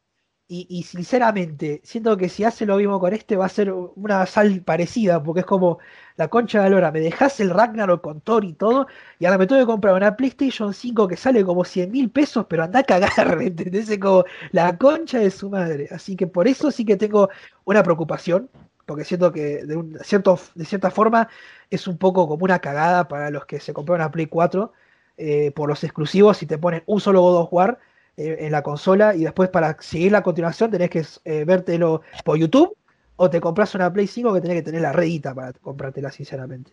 Después de Claro. eso, Sí, sí, sí, aparte de God of War, terminar, terminar. Eh, no, y bueno, después este, en términos de, bueno, Howard ya dije lo que pensaba, este puede ser el mejor de, de Harry Potter tranquilamente. Y el Final Fantasy XVI cuando lo vi, no podía creer que fuera el Final Fantasy XVI. Yo te juro que pensé que iba a ser una, una expansión del, del Final Fantasy XIV o una cosa así, porque la verdad es que no pintaba para nada un nuevo Final Fantasy, en ningún tipo de sentido. Tipo, cuando vi los gráficos ya por sí me parecieron medio me. Los gráficos me parecieron bastante como que no podría ser un juego, no sé, de, de Play 3 para tirando para Play 4. Es como me dio mucha desconfianza ese término. Pero Es después, bueno, el gameplay, rumor, qué sé yo. hay un rumor de que de que justamente lo forzaron a, a Square Enix para sacar un tráiler. Tipo, les, les dijeron, capo, tenemos que vender. No nos alcanza con nuestra mayor, no nos alcanza con Miles Morales, no nos alcanza con Demon's Souls, no nos alcanza con el puto God of War Ragnarok que todos se pillan cuando ven un GIF animado y la voz de Boy en el, en el fondo. Sí, Así que te vamos a meter un dedo en el culo y sacar un tráiler, aunque sea de cinemático, porque te fletamos de la consola, te vas a, te, te vas a pedir exclusividad a la concha de tu madre, y, y eso hicieron, Sí. efectivamente eso hicieron. Y que encima, por lo que se ve, quiero acotar algo. Eh, primero que en gameplay se ve muy parecido a Final Fantasy XV. 15, sí. eh, y más allá y de miedo eso, me da, y miedo me eh, da eso. no, a mí hay algo que me da más miedo. Anunciaron la Play 5. Ahora el tema es, ¿qué va a pasar con Final Fantasy VII Remake? ¿Va a salir todo en Play 4? ¿O, o el juego por capítulo van a salir dos capítulos, porque ya hay otro capítulo anunciado para Play 4, van a salir dos capítulos en Play 4 y dos capítulos en Play 5? Porque si hacen eso, eh, yo creo que va a ser una movida medio rancia, ¿no? Eh, también quiero decir una Sí, sí. cosa, eh, por las dudas, porque no escuché a nadie comentarlo, y fue algo del Miles Morales, y es que es una poronga, y es que vos tenés que comprar Miles Morales. ¿Y a qué me refiero con esto? Que vos no vas a poder upgradear tu Spider-Man base, ¿no? A Miles Morales. No, vos tenés que comprar Miles Morales. Que es algo muy distinto de lo que pasa, por ejemplo, con Yakuza 7, que dijeron, bueno, papi, si vos tenés Yakuza 7 en Play 4, te damos un código para que lo tengas en Play 5, ¿viste? Acá vinieron Ujú. y dijeron, no, no, no, no, no, no, no, no, no, no, no, no, no, papi.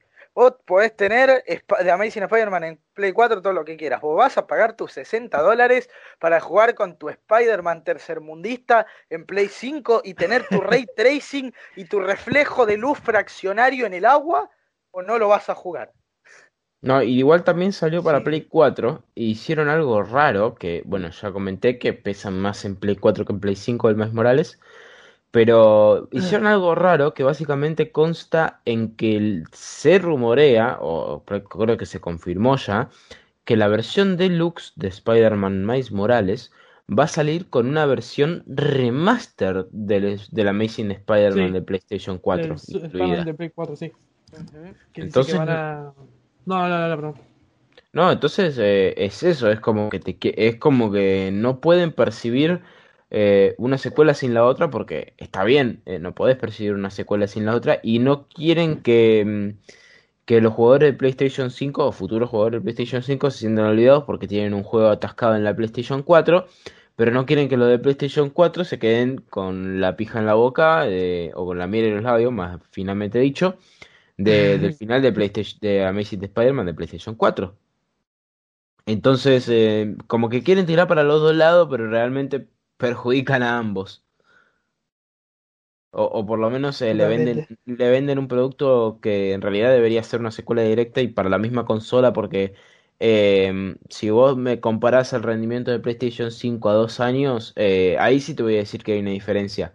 Pero como siempre en la historia de las consolas se notó, eh, hay una, hay una diferencia casi nula entre el, entre el fin de la, de una generación y el comienzo de la otra. Por el tema este de que no se sabe, no se no se maneja demasiado bien el kit de desarrollo, no se explota todo lo que se podría explotar, eh, y no podés cocinar un huevo frito en tu Play 4, básicamente al principio. Pero ya, ya después Sí, sacando juegos más, más potentes, como qué sé yo, eh, como lo fue The Last of Us, parte, el primer juego en PlayStation 3, era una barrabasada para la PlayStation 3 lo- esa- ese juego. Eh, eh, rompía la consola. Yo me acuerdo que hace poco lo, lo jugué y, y 30 frames eran poco, tipo, te andaba 15 como mucho el juego, pero te Sí, sí, andaba. sí.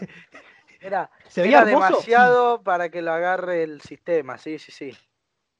Pero bueno. tal cual. Era como, no sé, tirabas una molotov y, y la Play decía, mirá vos, la molotov la tiraste también acá, ¿no? Porque yo me voy a explotar acá mismo, tipo, era, era terrible. Era Podía terrible cocinarte un, asado completo y una tira de chinchulines. Pero bueno, No, eh, pasamos, pasamos al siguiente tema y el último del mes de la sem- del interés de la, del mes, que es la sacada de poronga de Microsoft comprando Bethesda. Eh, como sabrán, hace poco compró eh, Microsoft compró la empresa cabez- cabecilla de Bethesda, no compró Bethesda per se, y en esa compañía eh, englobaban varios estudios, en el cual estaban Bethesda, Bethesda Studios, los desarrolladores de Skyrim, los desarrolladores de Fallout, los desarrolladores de Doom, de un montón de Ah, IPs que al día de hoy son un pilar en el en el mundo del videojuego. Y me gustaría empezar el tema desmintiendo algunas pelotudeces que se pueden llegar a divulgar por ahí. Entre ellas, eh, que a partir de ahora todos los juegos de Bethesda van a ser exclusivos. No, bajo ningún concepto. ¿Por qué? Básicamente porque Xbox también se centra en el PC. Porque Microsoft no deja de ser una compañía que vende sistemas operativos. Y lo que, y lo que es el Game Pass también es adquirible en la, en la PC, en unas PCs de alta gama porque es un servicio de Sí, streaming, recordemos, que se basa fundamentalmente sí. en las características de tu PC y en el almacenamiento en la nube, mientras vos estés pagando una cuota mensual al mes. ¿Cuál es el tema? Que hay gente que no sabe o que directamente habla sin saber, que, mm, que dice que no, que a partir de ahora van a ser todos exclusivos y es imposible porque Xbox siempre se preocupó por los usuarios de PC y el, el cabecilla, eh, Phil Spencer se llamaba.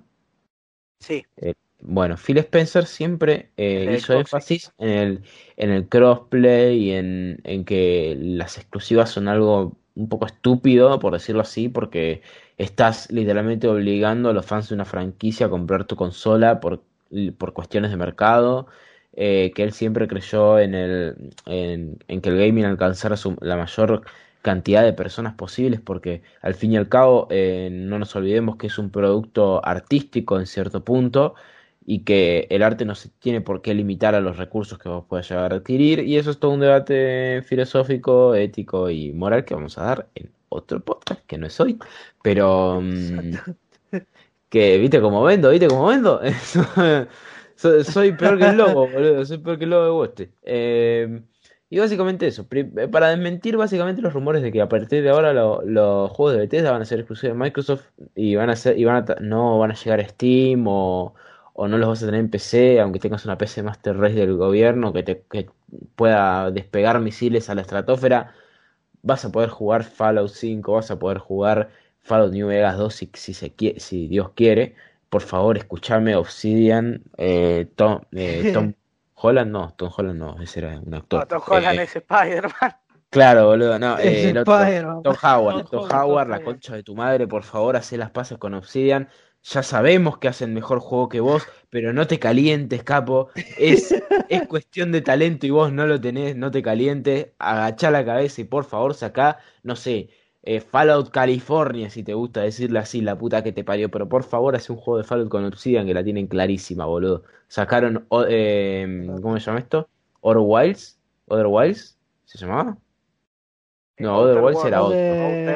otro. Other- Outer Worlds. Other- Other Worlds. Worlds. Outer Worlds, que es Sí, prácticamente Outer un. Fallout futurista. eh, juego buenísimo, aunque como no tiene el IP de Fallout tampoco se hizo tan reconocido. Pero juego buenísimo, por favor, agachar la cabeza y decir, sí, la Skyrim no iba a tener 300 más de 300 quests, no iba a tener más de, no iba a tener quests infinitas, mala mía. O sea, nada, por- que por favor se alíen, que hagan las paces, se den besitos, que se abrazos. Y los escucho, eh, opiniones, criterios, percepciones que pueden llegar a tener a partir de esta tremenda sacada de pija que hizo Microsoft eh, barra Xbox. Yo quiero decir algo. Quiero arrancar yo si no les molesta. Sé que estoy arrancando muchos temas, pero es que estoy, estoy muy tocado por todo esto. Quiero decir algo. Yo no sé mucho, yo no sé mucho de leyes norteamericanas, pero estoy bastante seguro que es ilegal andar en pija.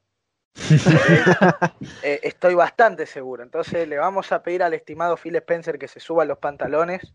Y a Bill Gates también. Porque esto que acaban de hacer es una animalada.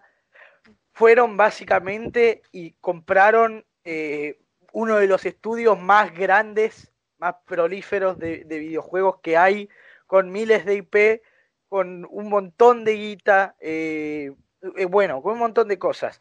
Eh, y, y como dijiste, no va a haber exclusiva total, ni mucho menos, eh, pero yo creo que sí van a haber muchísimos beneficios, no sé. eh, que salga el DLC antes, que salga el juego antes, ya se ha hecho, lo hacían con el Call of Duty Black Ops, ya lo sacaron los DLC antes. Entonces yo en Xbox, yo creo que van, van a hacer algo de eso. Pero más allá de eso, mueven mucha, mucha, ¿cómo decirlo?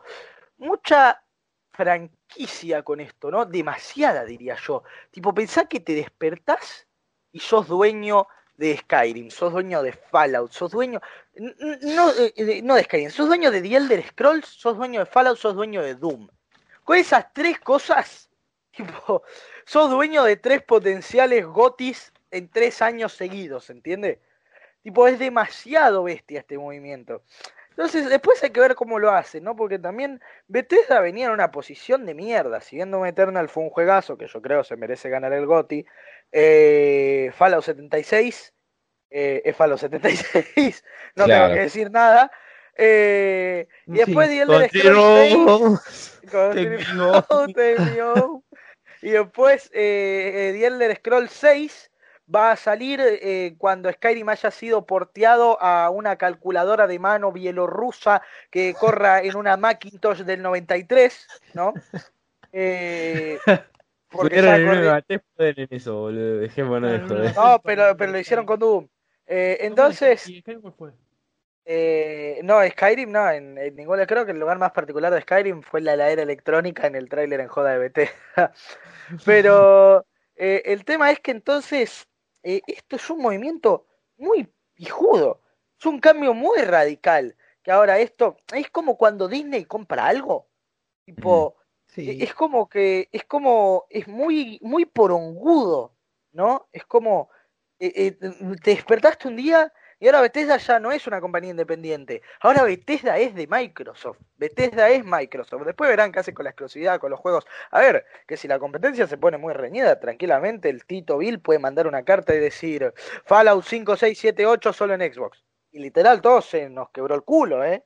Sí. Sí, obvio. Pero no, Eh, no, Phil Spencer no es de esos y además, si, si quieren ganar eso con las exclusividades, yo eh, a- a- pueden hacer como, ojo, no defiendo esta práctica bajo ningún término, eh, en especial de la compañía que voy a hablar a continuación, pero como hace Epic, que hacen exclusividades por tiempos limitados. Sí, que sí, hacen sí, no, eso exclusividades es por ocho meses. vino a la mente. ¿qué Eh, me y a PC sabemos, hay que quedarnos tranquilos que sabemos que a PC va a llegar, ¿no? Aparte. Eh, porque Claro, jaja, Microsoft. Sí, Así sí, sí. que esa es mi opinión. Es un movimiento muy grosso, es un movimiento muy puijudo. Esperemos que arreglen eh, las cosas. Esperemos que arreglen Fallout, ¿no? O sea, que se lo den a Obsidian, ¿no? Porque ahora como la licencia de ellos y o, tanto Obsidian como Bethesda son parte de Microsoft, esperemos que salga New Vegas 2 y esperemos que dejen que Obsidian haga sus putas cosas, porque para el que no sepa que esté escuchando esto, eh, Obsidian le pidió a Todd Howard el motor de Fallout 4 para hacer Fallout New Vegas 2. Eh, para, en realidad no New Vegas 2, para revisitar el mundo de Fallout, dijeron. O sea, podía ser Fallout tu culo en Alaska, ¿no? Pero Claro. eh, cuando lo hicieron, Todd Howard dijo, "Mm, ¿sabes qué, papi? Sí, pero nosotros estamos trabajando en un proyecto de Fallout que va a ser muy bueno, muy revolucionario. Country Roads, take me home. Y bueno, pasaron cosas, ¿no? Pasaron cosas, salieron juegos de mierda, se arruinó una franquicia. Fallout 4, si bien fue un juego bueno, ya había sido un Fallout eh, eh. Sí. O sea, para mí de los Fallout eh, FPS, el peor, personalmente. Eh, eh, entonces, eh, esperemos que lo arreglen, ¿eh? esperemos que agarren y les digan, ¿saben qué? Ustedes hagan el, el Señor de los Anillos chistoso y el, y el Doom chistoso y denle, Sí. Y denle, la, y denle Mad Max a Obsidian. Y somos todos felices. Eh, así que esa, esa es mi opinión. Movimiento muy pijudo. Muy Yo, pijudo. la verdad que le tengo, le tengo fe, tipo, lo, yo lo veo como algo positivo esto. Y este, la razón, la única razón y el único hype, esperanza que tengo es que yo soy de los tres, de los tres fans contados del mundo que este, le gusta la saga Devil Within. Yo sigo, eh, me encantan tanto Yo el le uno creo, como eh. dos. Yo Sí. le creo, ¿eh? Yo creo que hay tres y el otro debe ser amigo suyo. Totalmente, tipo, literal. Devil Within es una saga que me encanta, tipo, yo jugué el 1 y el 2 y me fascinaron, es decir, este, no tengo mucho que decir, son, ah, para mí son juegos que están muy este, infravalorados y, y la verdad es que tampoco son este, la, la tercera llegada de Jesucristo, ni mucho menos, pero te diría que este, son buenos juegos, son juegos que este, la verdad es que el universo en donde se nutren eh, está bien desarrollado dentro de todo y creo que este, podría ser eh, una esperanza para que salga un tercero, porque lo cierto es que, claro, como fueron tan infravalorados los juegos y tan poco conocidos en, eh, en general, Ahí está, lo dijo. Exacto. Exactamente. Este, son juegos que no tuvieron el éxito que, que pudieron haber tenido y este, que salga un tercero era complicado, porque ya el segundo no tuvo la- las ventas más grandes ni mucho menos y eh, como que se estaba debatiendo de si iba a salir un tercero o no, que, que no tuvo mucho éxito el segundo, así que para qué sacar un tercero y etcétera. Pero lo cierto es que este, si sacan un tercero y, y lo hacen eh, bien y le dan una buena publicidad al juego, yo creo que puede salir este, a cuenta, puede salir una buena inversión con eso. Así que bueno, tengo fe, lo veo como esperanza y espero que saquen un tercero. Poco más. Denme otro Bueno. juego, por favor. Sí. Denme un tercer juego.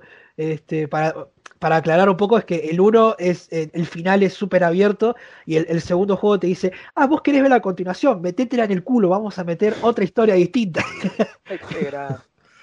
Así que poco más, es eso. Entonces, si sacan un tercero que sigue el primero, tendría mucho sentido y la verdad es que es lo que debería pasar porque tipo el primero quedó en la nada. Así que nada, eso. Eso sería Sí. todo. Eh, no, y lo que también, lo que también habría que, que coso, lo que también habría que destacar es que yo tengo una percepción de Bethesda, volviendo, remontando un poco a lo que es el Fallout, eh, que saben hacer muy buenos action RPG, eh, o por lo menos saben hacer muy buenos juegos de acción. Eh, Doom es la prueba clarísima. Doom es uno de los mejores juegos de acción en la década. Eh, Doom Eternal se la sacaron con el, con el coso del ganchito que podés ir volando para todas partes. Eh, Eso va muy bien, sí, sí.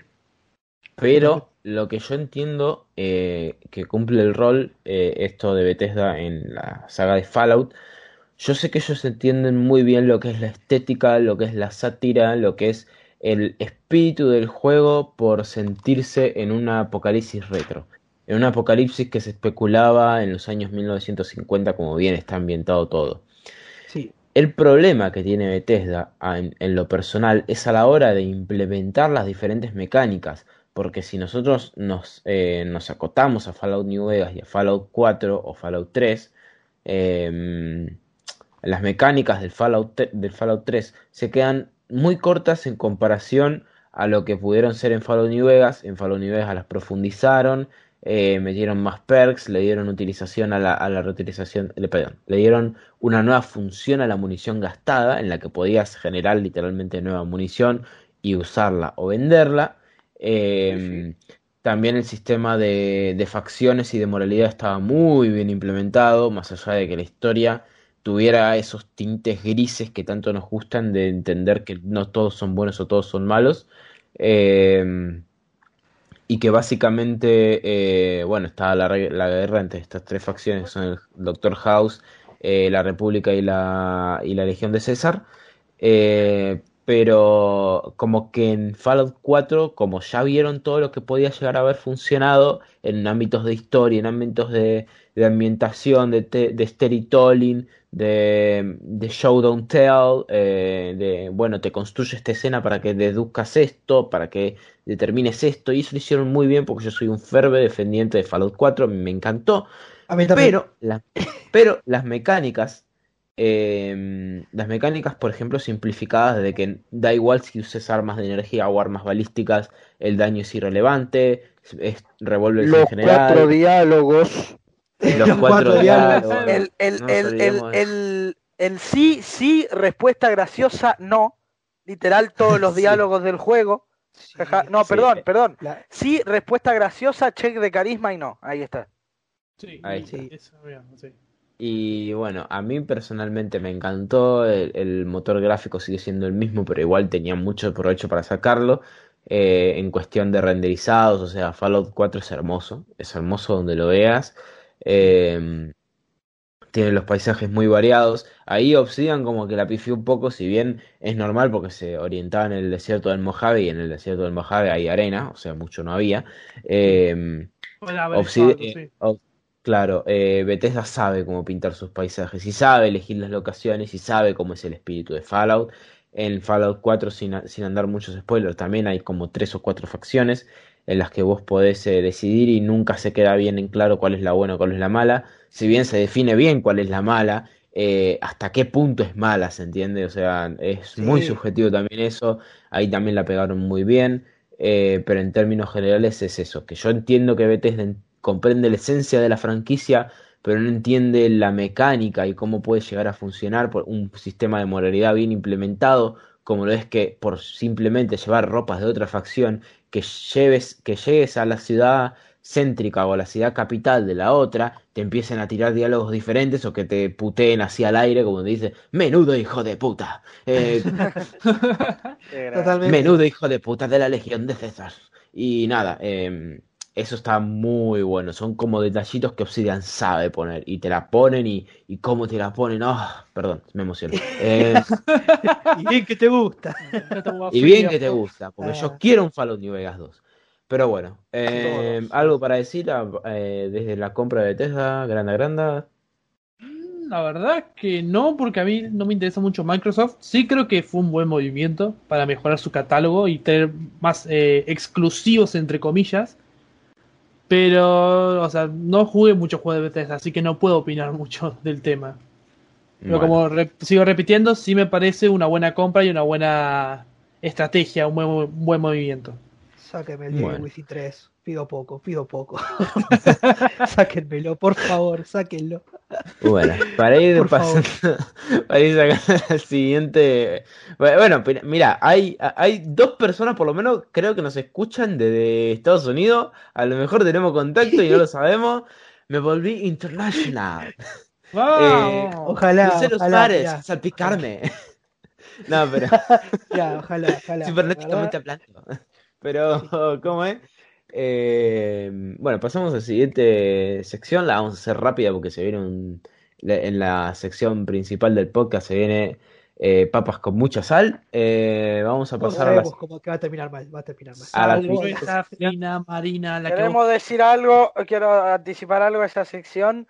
Acuérdense, no es un crimen de odio si lo disfrutas. Porque los comentarios que se van a realizar en esa sección van a calificar como delitos de lesa humanidad. Sí, sí, sí. Eh, nos disculpamos de antemano si Nos disculpamos de sentimos- antemano. Si se siente que oprimimos minorías, no, no es el caso, ¿ok? Queremos Sí, que sí, sepan eso. Bueno, eh, pasamos al mes del invitado, al mes del invitado en que recomendamos, como ya saben, series, películas, libros, videojuegos, lo que hayan hecho durante el mes, que les haya resultado interesante, compartirlo con la gente que nos escucha. Eh, empiezo yo, doy pie. eh, muchas, muchas cosas no estuve jugando, estuve jugando los primeros 10 minutos de Disco Elysium, un juegazo de rol en que, en, que bueno, eh, interpretas a un policía que pierde la memoria y básicamente tenés esquizofrenia. Para ponerlo simple, tenés esquizofrenia diagnosticada y trastorno, y trastorno borde límite, eh, en el que, en el que te despertás después de una noche de mucha parranda y tu cerebro tiene secciones individuales en las que vas interactuando con vos mismo y se generan situaciones muy bizarras como eh, tenés que ser comunista para pasar este bar y hay secciones de tu cerebro dice que, que te dicen no podés mentir que sos comunista, tenés que ser comunista de verdad. ¿Y cómo sos comunista de verdad? Tirando los dados. Tirás los dados y, y si te sale una, una tirada buena, de repente no solo mentís de que sos comunista, sino que realmente te sentís comunista y pasás como un comunista ese bar. Es buenísimo, es recontra satírico, es para cagarse de risa. Es, eh, y creo que no lo jugué del todo, pero esconde una, una sátira muy dura de lo que va a ser la sociedad norteamericana actual. Eh, un juego recomendable, creo que ganó el mejor indie del año pasado en los, en los Games Awards, si no me equivoco. Eh, también series para recomendar, me morfé eh, The Promised Neverland en un día, porque la, la pusieron Ah, en Netflix. Me la, me la morfé en un día. Encima está, eh, bueno, es la un... morfaste en un día, ¿eh? Sí, viste, Ah. soy un coloso. No, no Eh. podía, no, me la dejaste, me la dejaste. Tenía que tirarla. te diga, no te voy, no te voy a mentir, mi pana, sí te la dejé. Eh, pero nada, una serie re interesante, es de misterios y de sospecha, muy, muy temático con el, con el juego de moda, que no lo, no lo hablamos porque está muy cargado todo este mes, pero se puso de, moda el Among Us. Eh, Oh. Among Us vino, eh, le, le dijo al Fall Guys, le vino, le susurró en la oreja y le dijo, che, ¿sabe cómo coge los marcianos? Y, y se llevó el 80% de los jugadores, eh, pero...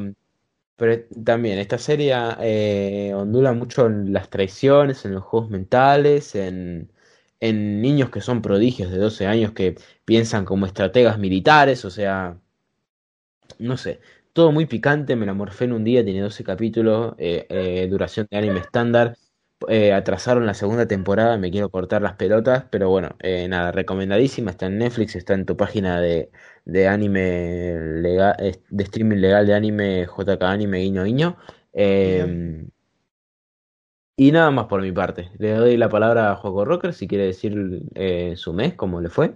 Bueno, este, voy a hacer la corta. Vi primero series, eh, Cobra Kai, me la vi entera. Este, Sí. mi mamá es muy fanática de lo que es Karate Kid y este, un día, paseando por Netflix, se encontró con la serie. Eh, se la vio en dos días y le encantó y me, fastidió una y otra y otra y otra y otra y otra vez hasta que le dije, bueno, ya fue. Después de la décima vez que me insistió en que la viera con ella, la vi con ella, me encantó. Este, la verdad es que tipo no esperaba que me enganchara tanto. Yo vi los primeros dos capítulos y dije, ya fue, yo la, necesito terminar. Y, tipo, nada, una semana y ya la vi entera. Eh, me encantó. Así que bueno, para los que les gusta lo, lo que es Karate Kid, este, eh, es, es como imprescindible, tienen que verla sí o sí. No, a ver, eh, Eh, es ¿vos así. viste Karate Kid? Sí, la tenés que ver porque es la continuación. Son años, no sé cuántos años son, pero son muchos años después Exactamente. de Karate Kid 3. Sí, Si no la pero, pero ves, aparte está bien Kid, construida. Claro, eso Sí, es lo mejor, porque te quedas con la gana de no, ¿qué pasa en el siguiente capítulo? No, Totalmente. ¿qué pasa ahora? Y te quedás y los finales son una mierda. Lo- lo- para bien lo digo, ¿eh? Los personajes son buenísimos. No sabes con qué lado quedarte, si con el lado de Miyagi-Do o el de Cobra Kai. Es Sí, hermosa la serie. La si vos no viste las Eh, películas, o sea, si vos no viste las películas, si ves solo la serie, la vas a disfrutar. Pero si sos fanático de Karate Kid y viste las películas, la vas a amar. Porque hay cosas que pasan en las películas que te hacen como una referencia en la serie. Eh, Sí, no hay sé, muchas es- referencias que están muy sí, buenas. sí. Sobre todo de la 1 y de la 3. Sí, de la 2 sí, todavía sí, sí. no, todavía. Pero de la 1 y de la 3 Todavía. hay un montón, hay un montón. Por eso. Este, buenísima. Cobra Kai, muy recomendada. eh, Y de series, eh, poco más. Este, después de juegos, eh, hace poco me compré el Nino Kuni 2. Este, Mm. Yo jugué, jugué el 1 en la PlayStation 3. Me encantó, de mis juegos favoritos. eh, y lo que tengo con el 2 es que lo estoy jugando y la verdad que me está gustando mucho. Porque es Nino Kuni nada más, pero realmente lo que es este. Claro, es que el Nino Kuni 1 era eh, un Pokémon, básicamente. tipo, y está, estaba muy bien hecho el sistema de combate y todo lo que podías hacer y las mecánicas de cada bicho y, y que podías este, darles de comer y cada uno tenía su comida favorita y con eso este, aumentaba el afecto y le aumentabas las stats. Todo eso, bueno, en el 2 no existe. Tipo, el 2 básicamente es un eh, action, action JRPG. O sea, básicamente tenés este, tres personajes y eh, eh, peleás vos con esos. O sea, toda la esencia del, del Nino Kuni 1 se está perdiendo mucho en este. Sin embargo, me parece que, que está, está muy bueno porque el mundo que, en el que se nutre la historia es, está, está muy como, como que ya está muy bien desarrollado de- de- desde el 1. Entonces, como que acá te metes ahí, es como, eh, eh, no sé, estoy, estoy acá y lo disfruto, nada más. Así Claro. que me parece que eh, estás, es un buen juego.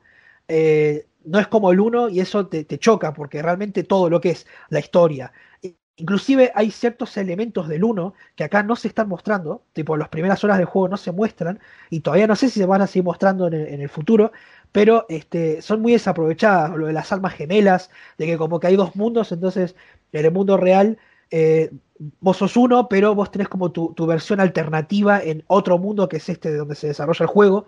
Bueno, todo eso que se desarrolló en el 1 ahora mismo no existe. En el 1 eras como que tenías que ser un mago este, mamadísimo y en este es como que vos sos un rey que, que hacen un golpe de estado en, en tu reino y vos tenés que recuperarlo básicamente. O sea, como que es una historia que eh, ya sabes cómo va a terminar realmente porque es eso. Hicieron un juego sobre Perón. Eh, claro, una cosa así. Este, que diga así que uno de los protagonistas es el presidente de Estados Unidos, así que vayas a saber qué carajo pasó ahí, pero bueno. Este, Eh, Eso pasó digo, en Jojo si no terminó bien para el presidente. oh, shit. bueno, Era eh, villano, mis no era protagonista, pero sí. Eh, bueno, me está pareciendo un juego, pero eh, claramente te choca porque no tiene nada que ver con el 1, o sea, nada, nada. Todavía no vi ningún tipo de referencia que diga, esta es la continuación, tipo, se llama de otra manera el juego y yo te la creo que es otro juego distinto. Así que me Claro. choca bastante, pero me parece un buen juego. Eh, y ya está, eso es todo lo que hice en el jugar eso y ver Cobra Kai. Así de relevo, básicamente. Señor Pepe Palta, ¿algo para comentar? ¿Algo que haya leído? Bueno, el tío? Pepe la va a hacer corta. Jugó Dark Souls 3 con dos de los tres aquí presentes, con Granda Granda y con nuestro CEO del podcast. Muy buen juego, jueguenlo, está muy bueno. Jueguen Dark Souls, gran franquicia. El online sigue vivo, eso es muy bueno, demuestra lo desesperada que está la comunidad por tener la, la experiencia y lo, y lo desesperados que están por un próximo juego. Eh, y después, eh, nada, eh, estoy rejugando todos los Yakuza, estoy ya por terminar el cero, eh, después voy a seguir con la franquicia. Jueguen Yakuza, eh, franquicia divertidísima, no se van a aburrir. ¿Te puede gustar más un juego que otro? Sí, ahora nunca te va a pasar, yo creo que es una franquicia que yo te puedo decir no te vas a aburrir. O jugás un Yakuza, no te vas a aburrir. Es más, te puede no gustar el juego, pero te vas a divertir igual. ¿Se entiende? Eh, es raro. es-. Es raro, pero sí, sí, sí. Muy divertida. Eh, y así que nada, y sacando eso, después lo que quería decir sobre lo del Nino Kuni 2, muy importante dato, eh, Joaco Rocker, es que ya no lo hace Estudio Ghibli, Nino Kuni. Nino Kuni 2 no lo hace Sí, Ghibli. sí. Entonces, capaz por eso es el Claramente. cambio, es el cambio tan radical en el producto. Y después nada, Demasiado. mucho, mucho Fighter Z para pasar el tiempo con los tres aquí presentes. Eh, uno, uno creo que lo desinstaló ayer, pero no voy a mencionar quién. Eh, No, te juro que no lo desinstalé. Todavía. eh, nada, que para eh, la cuarentena en la que estamos, eh, gran manera de pasar el rato. Eso, eso es todo lo que viene haciendo. Ah, sí, también logro personal en Europa Universalis 4, que es un juego que juego yo de estrategia. Eh, saqué uno de los logros más difíciles del juego, un logro que tiene el 0.2% de los jugadores. Me tomó tres días y la verdad que dos de esos tres días casi no dormí. De hecho, en uno de esos días tuve que ir a laburar y casi me muero, eh, casi me suicido. O sea, ir, laburo desde casa, pero tuve que trabajar y casi me mato. Eh, así que nada, eso. Bueno, Granda, ¿alguna, alguna serie, algún juego que, No. que hayas jugado este mes? No, o sea, lo mismo que dijeron todo el resto, o sea, recomendar Cobra Kai, el Dark Souls 3 y el Fighters. No mucho más, la verdad. Bueno, entonces, ¿les Eh. parece si pasamos al tema en, en la que acá vamos a aparecer el mar muerto? Porque va a haber tanta sal que va a haber gente que flote acá. Si hay Eh, algún abogado escuchando el podcast o algún agente de la ley, yo no tengo ninguna relación con estas personas, ni me relaciono legal o empáticamente con los comentarios que van a escuchar a continuación. Eh, quiero recalcar que no van a estar en completo uso de sus facultades y cualquier minoría o grupo étnico que sea ofendido no, no fue con intención de, de atacarlo. Ahora sí, muchachos, prosigan. Bueno, como sabemos,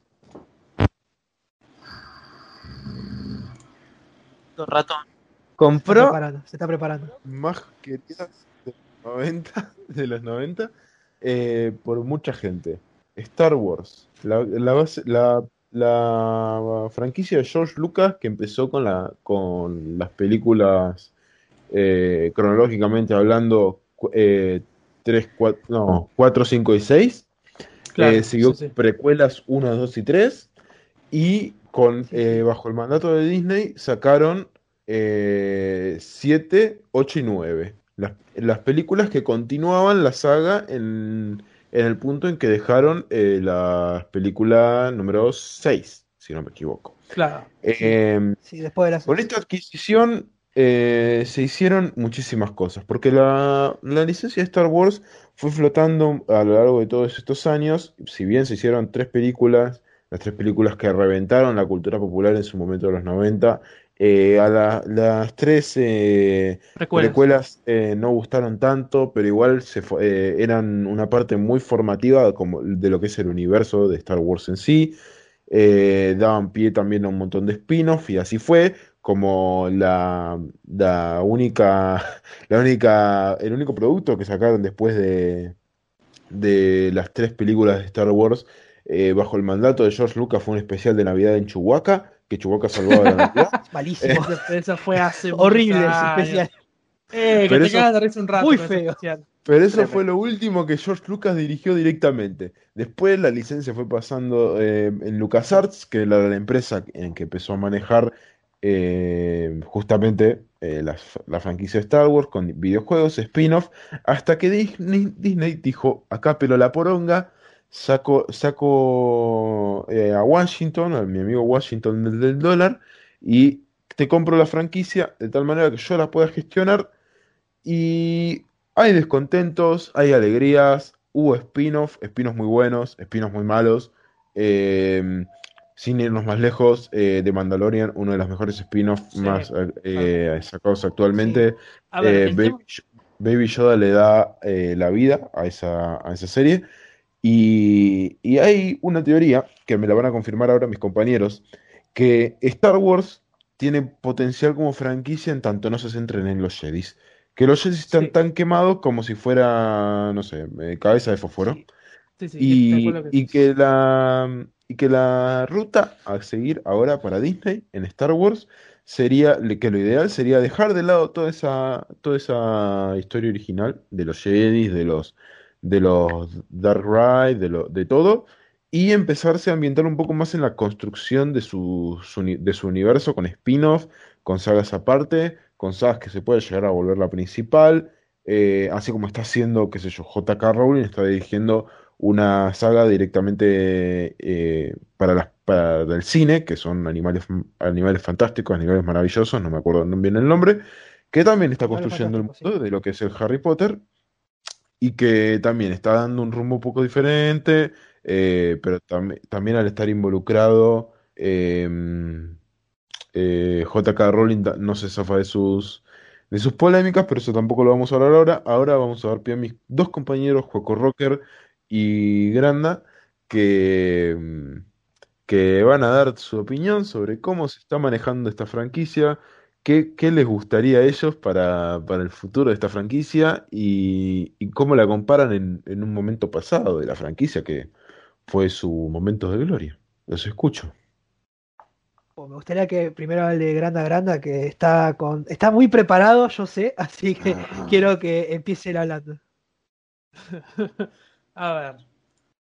Tema Lucas, Lucas, a la compra de Lucasfilm por parte de Disney.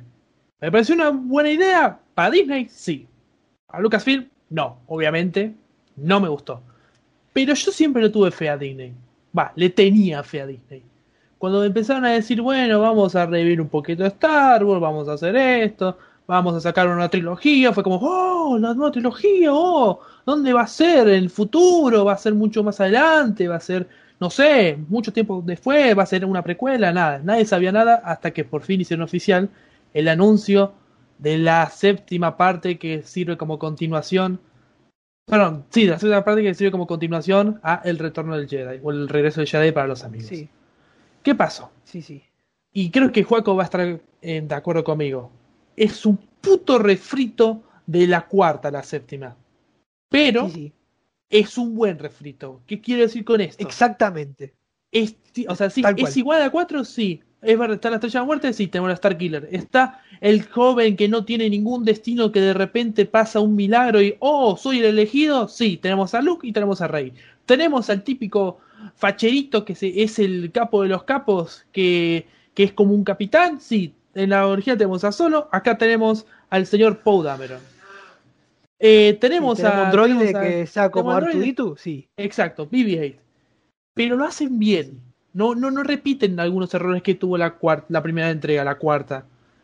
O sea, ¿es un refrito? Sí. Y está bien hecho. Porque vos te encariñás con los personajes. Vos decís, "Hmm, ¿qué va a pasar en la siguiente entrega?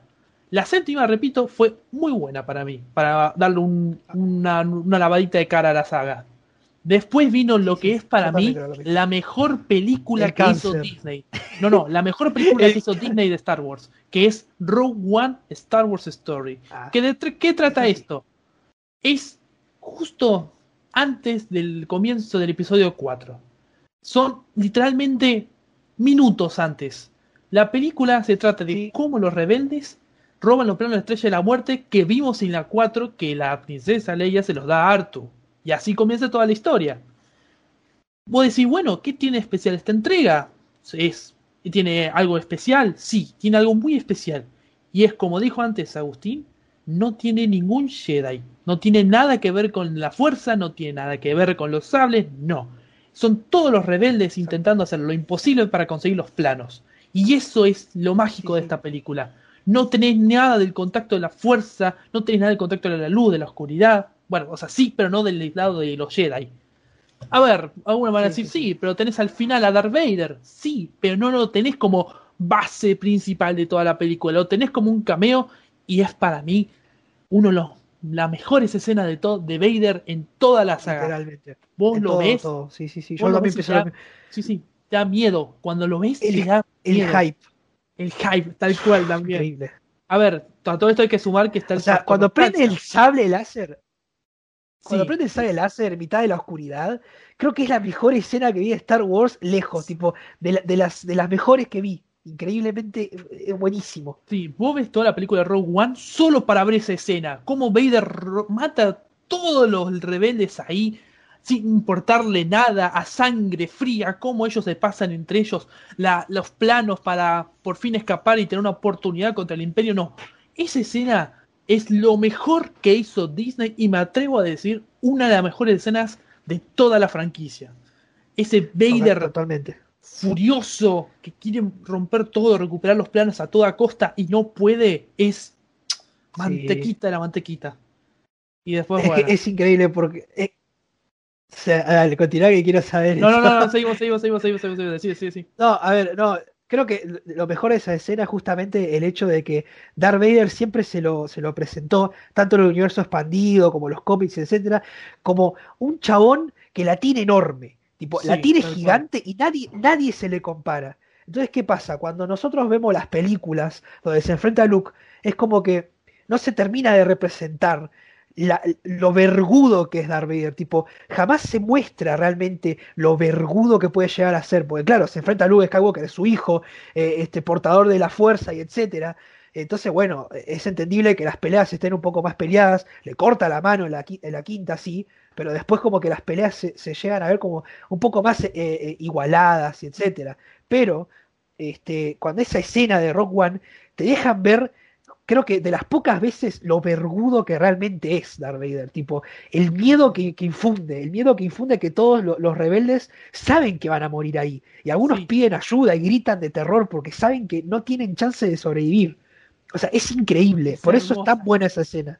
Sí, sí, sí, sí, sí. O sea, La música aparte de fondo que pone.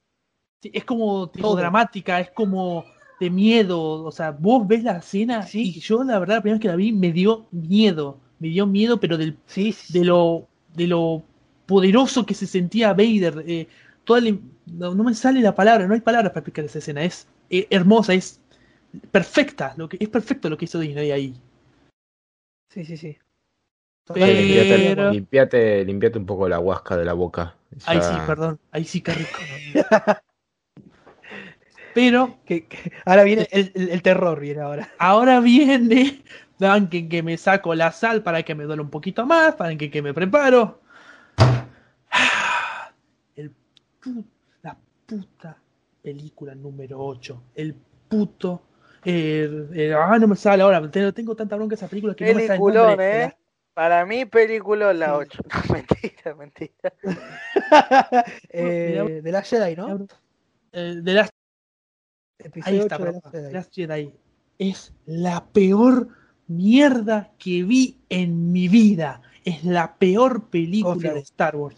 A ver, acá también a su vez hay, hay distintas posiciones. Algunas te dicen no, porque está buena, porque intentó innovar, pero no le salió. Está bien. Y otros dicen no, porque es mala, porque intentó innovar, le salió como el culo, no hay historia, que también está bien. Y otro dice no, es puro relleno, no importa lo que pase.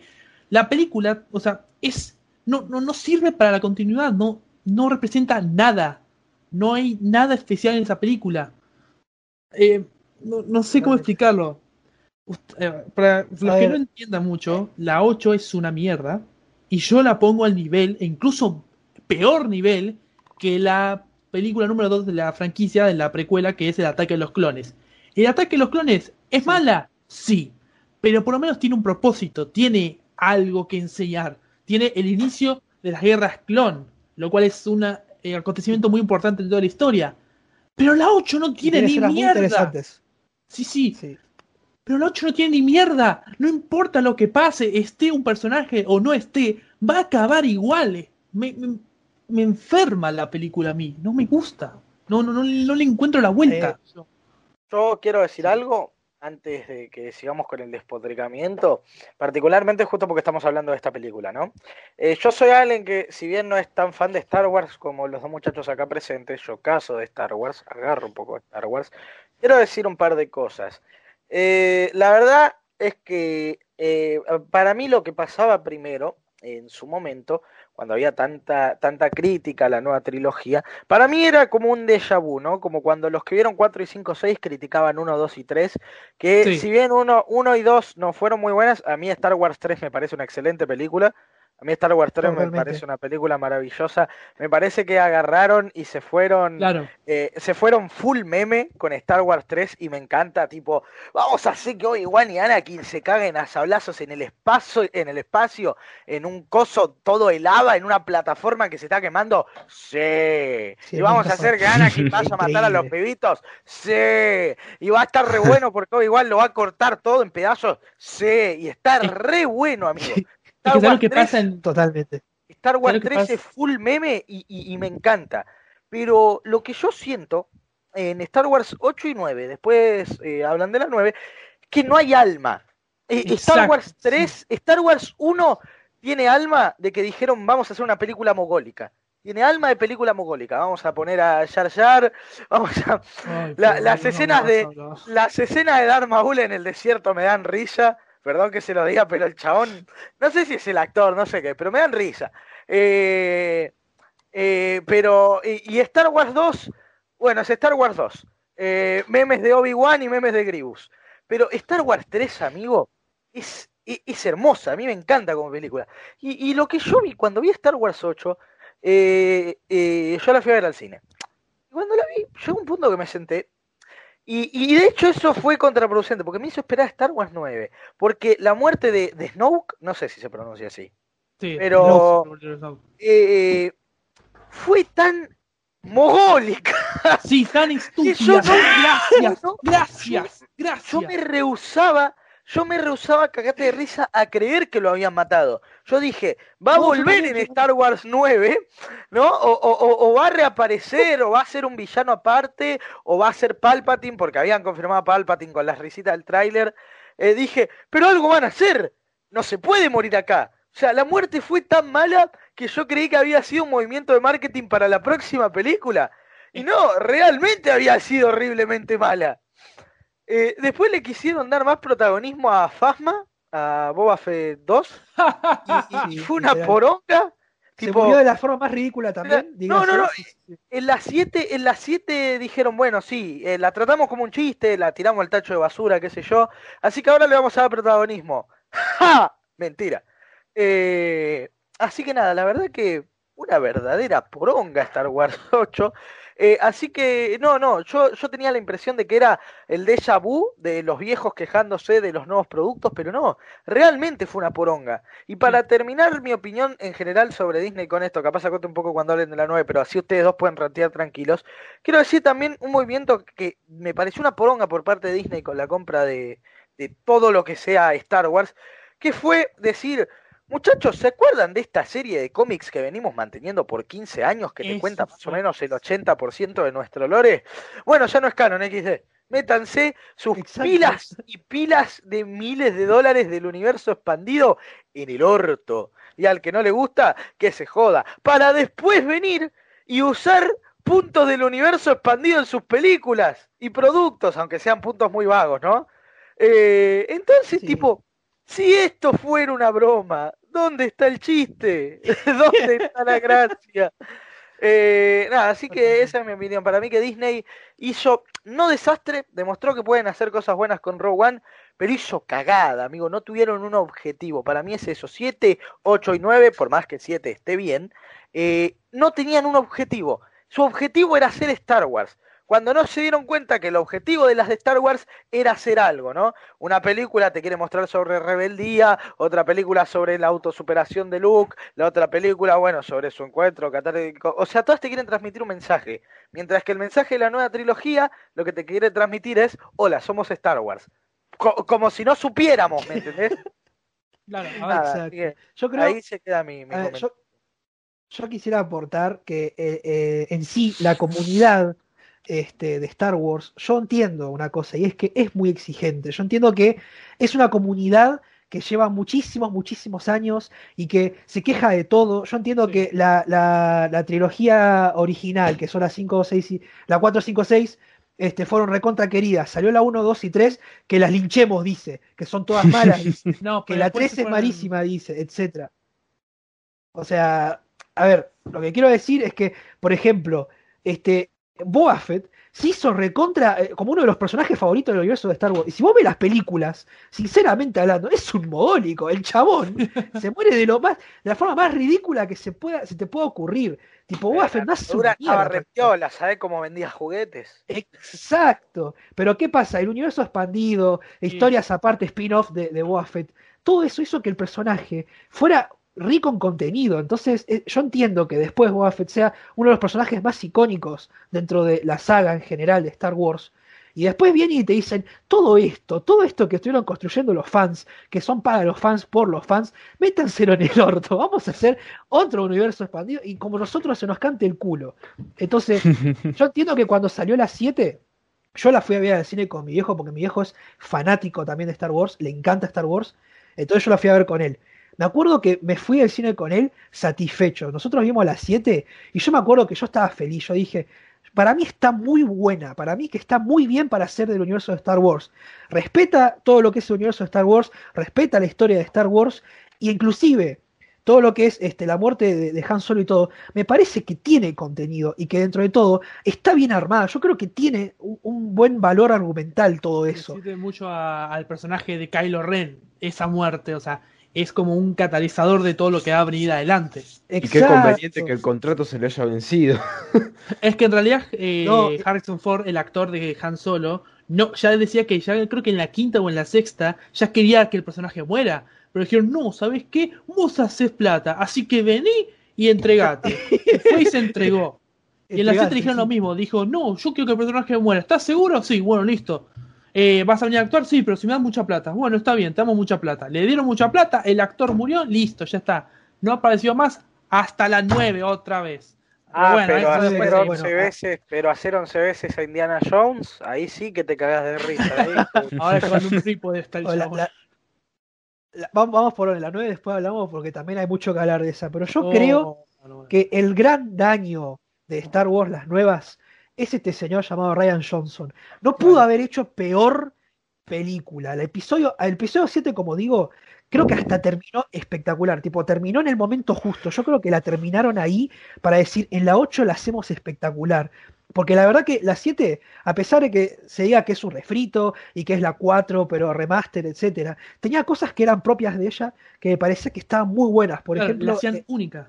Exacto, por ejemplo, Kylo Ren me parece que era un personaje, fue un personaje eh, a lo largo de la saga desaprovechadísimo, porque en la 7 me pareció un buen personaje, un personaje interesante que vos podías ver y decir, bueno, yo quiero ver el desarrollo de este personaje en, lo largo de las, en lo largo de las películas que siguen, ¿viste? Pero es como el personaje estaba bien hecho en la 7, estaba bien construido, porque primero te pintan, mira, Kylo Ren no es un Lord Sith, el chabón es un aprendiz, tipo, es un pete todavía para lo que es este, un villano, inclusive te lo dicen, te dicen, el chabón es un pete, entonces yo entiendo, por ejemplo, que después venga Rey, que eh, tiene la fuerza eh, donde sepa quién, pero que yo entiendo que puede venir Rey y te dice, bueno, yo te hago un combate de sables y te gano.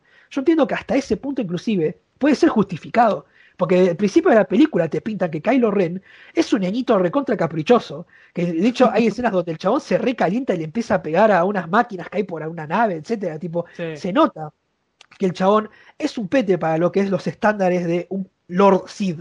Entonces, y después encima te muestran este, lo que es eh, los caballeros de Ren y lo de la nueva orden Jedi.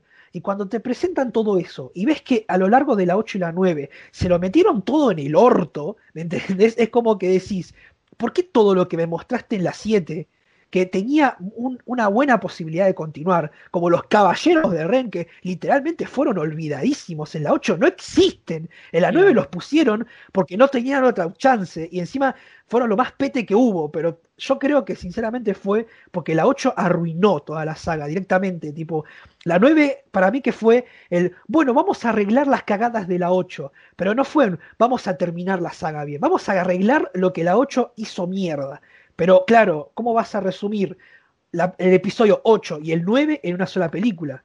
Entonces, esa es la cagada. La 7 estaba bien construida, los personajes tenían un sentido, estaban bien eh, organizados y me parece que todo lo que es este, lo de los caballeros de Ren, la Orden Jedi, yo tenía un hype, dije, acá van a venir los Jedi, se van a cagar. No sé, yo me imaginé, este, capaz que Granda lo conoce, ¿viste? La cinemática del The Old Republic donde se pelean los Jedi contra los Sith, Sí, que se hacen cual, sí. épicas. Yo dije, loco, por- háganme una escena así, por favor, háganme algo, háganme contenido, no sé, háganme algo así. Y, y- y no sé, boludo, yo el hype que tenía, las ganas que tenía de que, qué sé yo, este, los caballeros de Ren, alguno también fuese manejar el sable láser o, o alguna cosa así, tantas cosas que pudieran haber hecho con el personaje de Kylo Ren y con todo lo demás, y no lo hicieron, tipo, es como que la 7 y la 8 hay tanta, tanta como, se contrastan tan mal, porque vos ves después como en la 8 eh, Luke Skywalker es, un- es nada que Es ver a lo que hijo de toda la vida Gordo, es- puto, chupaverga. Lo tenía que cual. decir. es un hijo de remil puta. Cuando desde toda la. O sea, te explican la historia de que el chabón, porque sintió maldad en Kylo Ren, lo quiso matar. Pero ¿qué carajo de, de argumento es ese cuando A ver. toda la vida se enfrentó a Darth Vader? ¿Entendés Exacto. que era el villano más villano de todos? ¿Entendés que tenía la maldad más pura que se te puede ocurrir y lo cambió y lo, lo mandó al, al lado luminoso de la fuerza? ¿Cómo carajo después de eso me explicás que el pibe, ¿me entendés? Ay, tengo un poquito de maldad. Ah, que te corte la cabeza, dice. Mientras dormís, dice. Tipo, e- e- es absurdo, tipo, e- el, el Luke Skywalker del episodio 8 no tiene nada que ver con el Luke Skywalker en sí, que siempre. Luke, Luke Skywalker en la 8 no es Luke Skywalker, es un viejo que no sabe nada en ese momento. Eh, para- Es un viejo No, del orto, literalmente. Eso, mejor dicho imposible, es un viejo del orto. Lo- encima, la 7 te deja con el cliffhanger de cómo Rey le entrega el sable y Luke lo mira. Y después cuando lo ves en la 8, ¿qué es lo que dice Disney? "Hmm, ¿Qué es lo que podemos hacer en esta escena? Y lo mejor que se les ocurrió fue agarrar el sable, que Luke lo ve y dice, es mi sable, y lo tira a la mierda para atrás. ¿Qué Lo tira, carajo? Lo tira, ¿Qué carajo? lo tira, lo tira. Un picante. O sea, Ay, la, la Dios. 7 respetó mucho lo que es la saga de Star Wars y la 8 literalmente dijo, vamos a hacer verga toda la saga y la 7 también, porque la 7 estaba bien, pero la vamos a meter en, en el basurero, en el basurero, porque por culpa de la 8, la 7, la 8 y la 9 son una verga, lamentablemente Sí, es así. A pesar cual. de que la 7 sea buena, la 8 las hundió a, todas, dijo, la 7 y la 9 me las llevo al infierno conmigo y son una verga todas. La 9 tampoco es que digamos que sea la mejor película de, de Star Wars. Que, eh, pero, eh, pero pero en- gracias a la 8 como que no fue muy bien recibida tampoco. Como que ya le tenían eh, cierta, ciertos prejuicios a la 9. Totalmente. A ver, este, pasa que la 9, como dije antes, este, básicamente quiso descanonizar por completo a la 8. O sea, todo lo que pasó en la 8 fue como que tuvieron que inventarse cosas del orto para que tenga sentido en la 9. Básicamente fue absurdo y básicamente por eso pecaron de muchas cosas. Porque, por ejemplo, esto no lo mencioné, pero la 8 es tan mala que tiene unos agujeros de trama. Tipo, Sí. lo de Leia Organa cuando sale de, de- de la nave, perdón, lo tengo que mencionar porque lo- cuando sale de la nave y por la fuerza se vuelve a meter a la nave es como, Superman 64 es eso. man, a mí- cual- totalmente. Andá a cagar. Lo dijo. Hay, Pero hay es un verdad. momento que, no sé, Granda, no sé, me lo tenés que confirmar vos porque ¿Cuál, cuál, este, creo que eh, la historia, bueno, eh, quiero aclarar esto también porque con mi viejo también vi la 8 y yo me acuerdo que se quedó dormido en la mitad de la película y yo le dije, che, ¿estás bien? Sí, pero no sé qué pasa, es un embole. Y yo le dije, es una mierda la película, embole, es sí. Una porquería. Hay una parte, hay todo un arco en la 8 que es el, lo del casino, que es para ir a buscar a un hacker para que puedan entrar. Todo eso no hacía falta. Literalmente es al pedo, es un arco de relleno de Naruto eso. Déjate de joder un poco. Pero para, necesito que me lo confirmes. Me parece que todo ese viaje que hicieron, porque en teoría la película se basaba en que lo- los rebeldes estaban escapando de la primera orden, entonces estaban en hipervelocidad, y me parece que literalmente dijeron en hipervelocidad, vamos a viajar a otro planeta en hipervelocidad que si frenaban, la- o sea, si dejaban de estar en hipervelocidad, literalmente la primera orden se los garchaba a todos, parados. Entonces, tipo, ahí ya hay inclusive un agujero de trama que es como que no tiene ni puto sentido. ¿Cómo carajo vas a viajar? O sea, vamos a salir de la nave en hipervelocidad. ¿Qué puede salir mal? Y no sé, por ahí salí de la nave y te quedás sin los ojos, no sé, te, te, te, te torce la cabeza al revés. Es absurdo, es como. Sí, es- sí, es- sí. todo es un asco, es un puto asco. De hecho, para terminar la 8, porque así continúo con la 9, porque si no, Sí. este, la vamos a tirar verga infinitamente. La 8 es la Sí. única película de Star Wars donde no hay un choque de sables, ni uno, ni uno, ni siquiera No. hay un combate real. Tipo, Rey, eh, eh, no sé, agarra y dice, mira, voy a ayudar a, a Kylo Ren y se empiezan a pelear eh, eh, a favor para, para enfrentarse a lo- los que estaban ahí, que estaban siguiendo a Snoke, no sé qué. Sí. Pero ja- cuando aparece Luke, decís, ah, listo, se van a armar alto combate de sable. ¡Ah, no! Es una ¡Mentira! ilusión, es una Es ilusión. una fuerza. Luke hablando con Kylo Ren me, me hizo acordar a, a la famosa El camino del guerrero reside en la capacidad del guerrero para seguir el camino del guerrero. No, no. Encima te da mucho hype porque es el traje que usa en la 6, Luke. Y no solo eso, su sable, el sable que le dio, que le dio de Anakin, usa todo eso y me decís que es una ilusión, te vas a la concha de tu madre, literal. Y después la ilusión dice, ¡ay, me muero! Y desaparece. Se hace uno con la fuerza. Sí, ¿Por qué? Porque ahí pintabas uno con la fuerza. Claro, porque estuviste todo el tiempo en, en contacto con la fuerza, porque te interesó, porque la querías. No, no, hay que destruir a los últimos, a, todos los Jedi, ya no debe existir esa, más. esa pseudo muerte de Luke, vamos a llamarla, fue también muy rancia. Tipo, tuvo, una tuvo una onda, tuvo una onda con hacer muertes de mierda la 8. Y quiero decir algo de la 9 rápido, así vamos pasando a la 9. Ah, sí, vas a usar Sí, nueve, vamos dale. pasando porque si no vamos a estar Sí. eternamente en la Quiero decir algo, para mí la 9 quiso hacer mucho y por hacer mucho hizo poco. ¿A qué me refiero? Eh, lo de Rey Sky, eh, no, eh, Rey Palpatine, eh, no me lo veía venir, pero la verdad que me pareció una reverenda poronga, po- no la idea, sino como estuvo abarcada. Es decir, tipo, Sí. ¿saben qué vieron Palpatine, el señor de la oscuridad returbio? Bueno, resulta que le llenó el tambo de leche a alguien. eh, por lo No, que no, no. tuvo- eh, Eh, por lo- ahí hay una explicación, o sea, en un libro te explicaron qué pasó, cómo carajo nació Rey. Pero, pero Es, termina, un- es el hijo de un clon de Palpatine, Sí, básicamente. literal. Palpatine Ah, se hizo un clon en la 6. Ese clon ah, se escapó de Palpatine. bueno, Es- yo si vi la película no sé esto. XD. No, no, no, porque lo tenés Bueno, que saber pero- leyendo pero- las cosas que sacaron. nada más. Pero No, bueno, a- y, ahí y está la ese, cuestión. Y, y Ah, este, sí. y este, este, bueno, Palpatine, Palpatine Trucho, tuvo un hijo, porque tengo entendido que la parte de Palpatine de Rey es el papá, no la vieja. claro. Tengo entendido que es el claro. padre. Y después el padre, vos decís, che, pará, el padre murió como un soberano chupapija. Es hijo de Palpatine, tipo, tiene que ser picante, ¿me entendés? Tipo, sos hijo de Satanás. No podés morir como un pichichi de dos tiros, ¿me entendés? Tipo, no sé, incluso si te asustás y levantás la mano, te va a salir un rayo láser. Es que hay una explicación también que dice como que fue un clon defectuoso y por eso lo quería, lo quería matar y por eso se escapó. Bueno, y bla, pero bla, si bla, vos me bla, bla, aplicas igual. esa, si vos me aplicas esa, Rey no debería ser tomada como una Palpatine realmente, ¿me entendés? Eso Rey tendría que chocaría. tener un tercer brazo. si Claro. si es un defectuoso, No, no, boludo. no, pero si fuera un clon defectuoso, Palpatine no le diría, ah, sos una Palpatine, no sé qué mierda, le diría, sos un, sos un homúnculo mogólico. Sí, sí, sí, Eh, y después, eh, muchas cosas, después hacen como esa pseudo romance rancio entre Rey y. Kylo. Ay, Dios. Y después el- la escena, yo quiero recalcar algo y ahora les paso la palabra. La escena del doble sable láser devolviéndole el rayo a Palpatine, matando a Palpatine con su propio rayo. Tipo, ¿no se te ocurrió, no sé, dejar de tirarlo?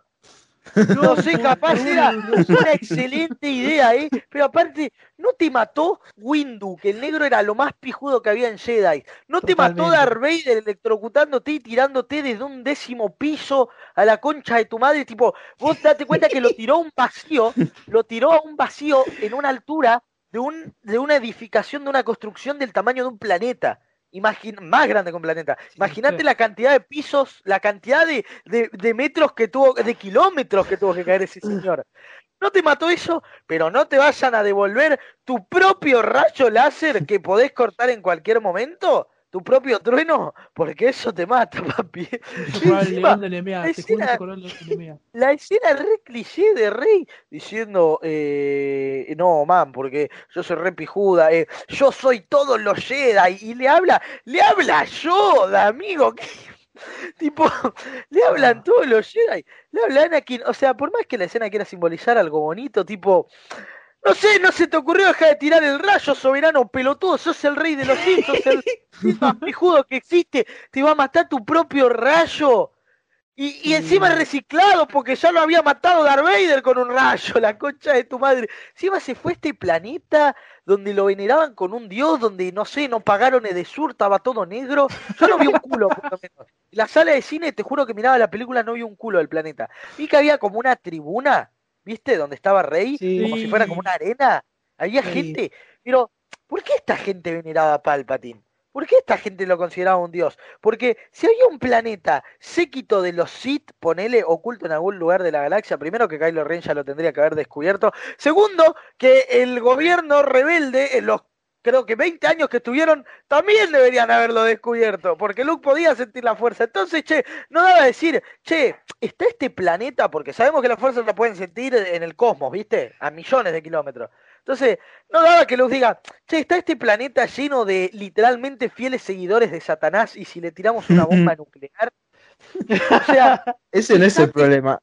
El problema es que tenía, eh, recordemos que tenía una flota de naves el hijo de puta ahí. Claro. adentro de un planeta todo negro y sin recursos, sí, y que cuando llega Kylo Ren, tipo, que supuestamente ya había tenido una redención, ahora de la nada Kylo Ren puede hacer como, eh, puede, puede meterle hongos alucinógenos en la comida Rey y hacerle unas cosas re raras, donde le saca cosas, creo que le sacaba un collar, creo que era.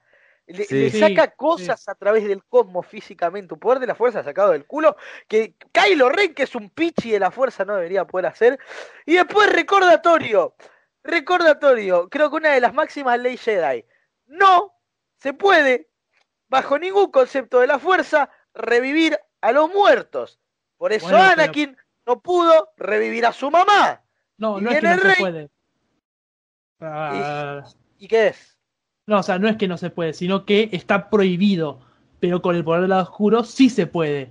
Pero ese es el problema. Anakin era luz y oscuridad, por lo tanto, no podía hacer nada.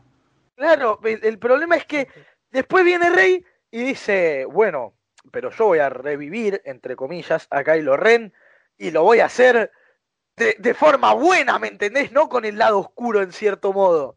Sí. Y, y- y es re bobo, es re bobo, porque uno de tus puntos fue, no podemos revivir a los muertos. Gran parte se basa en eso. Eh, toda la gente que mató a Anakin, toda la gente que mató a los clones, y no, tipo, iba, iba Yoda buscando a todos los Jedi que murieron en la Orden 66, les daba un beso y pum para arriba, ¿me entendés?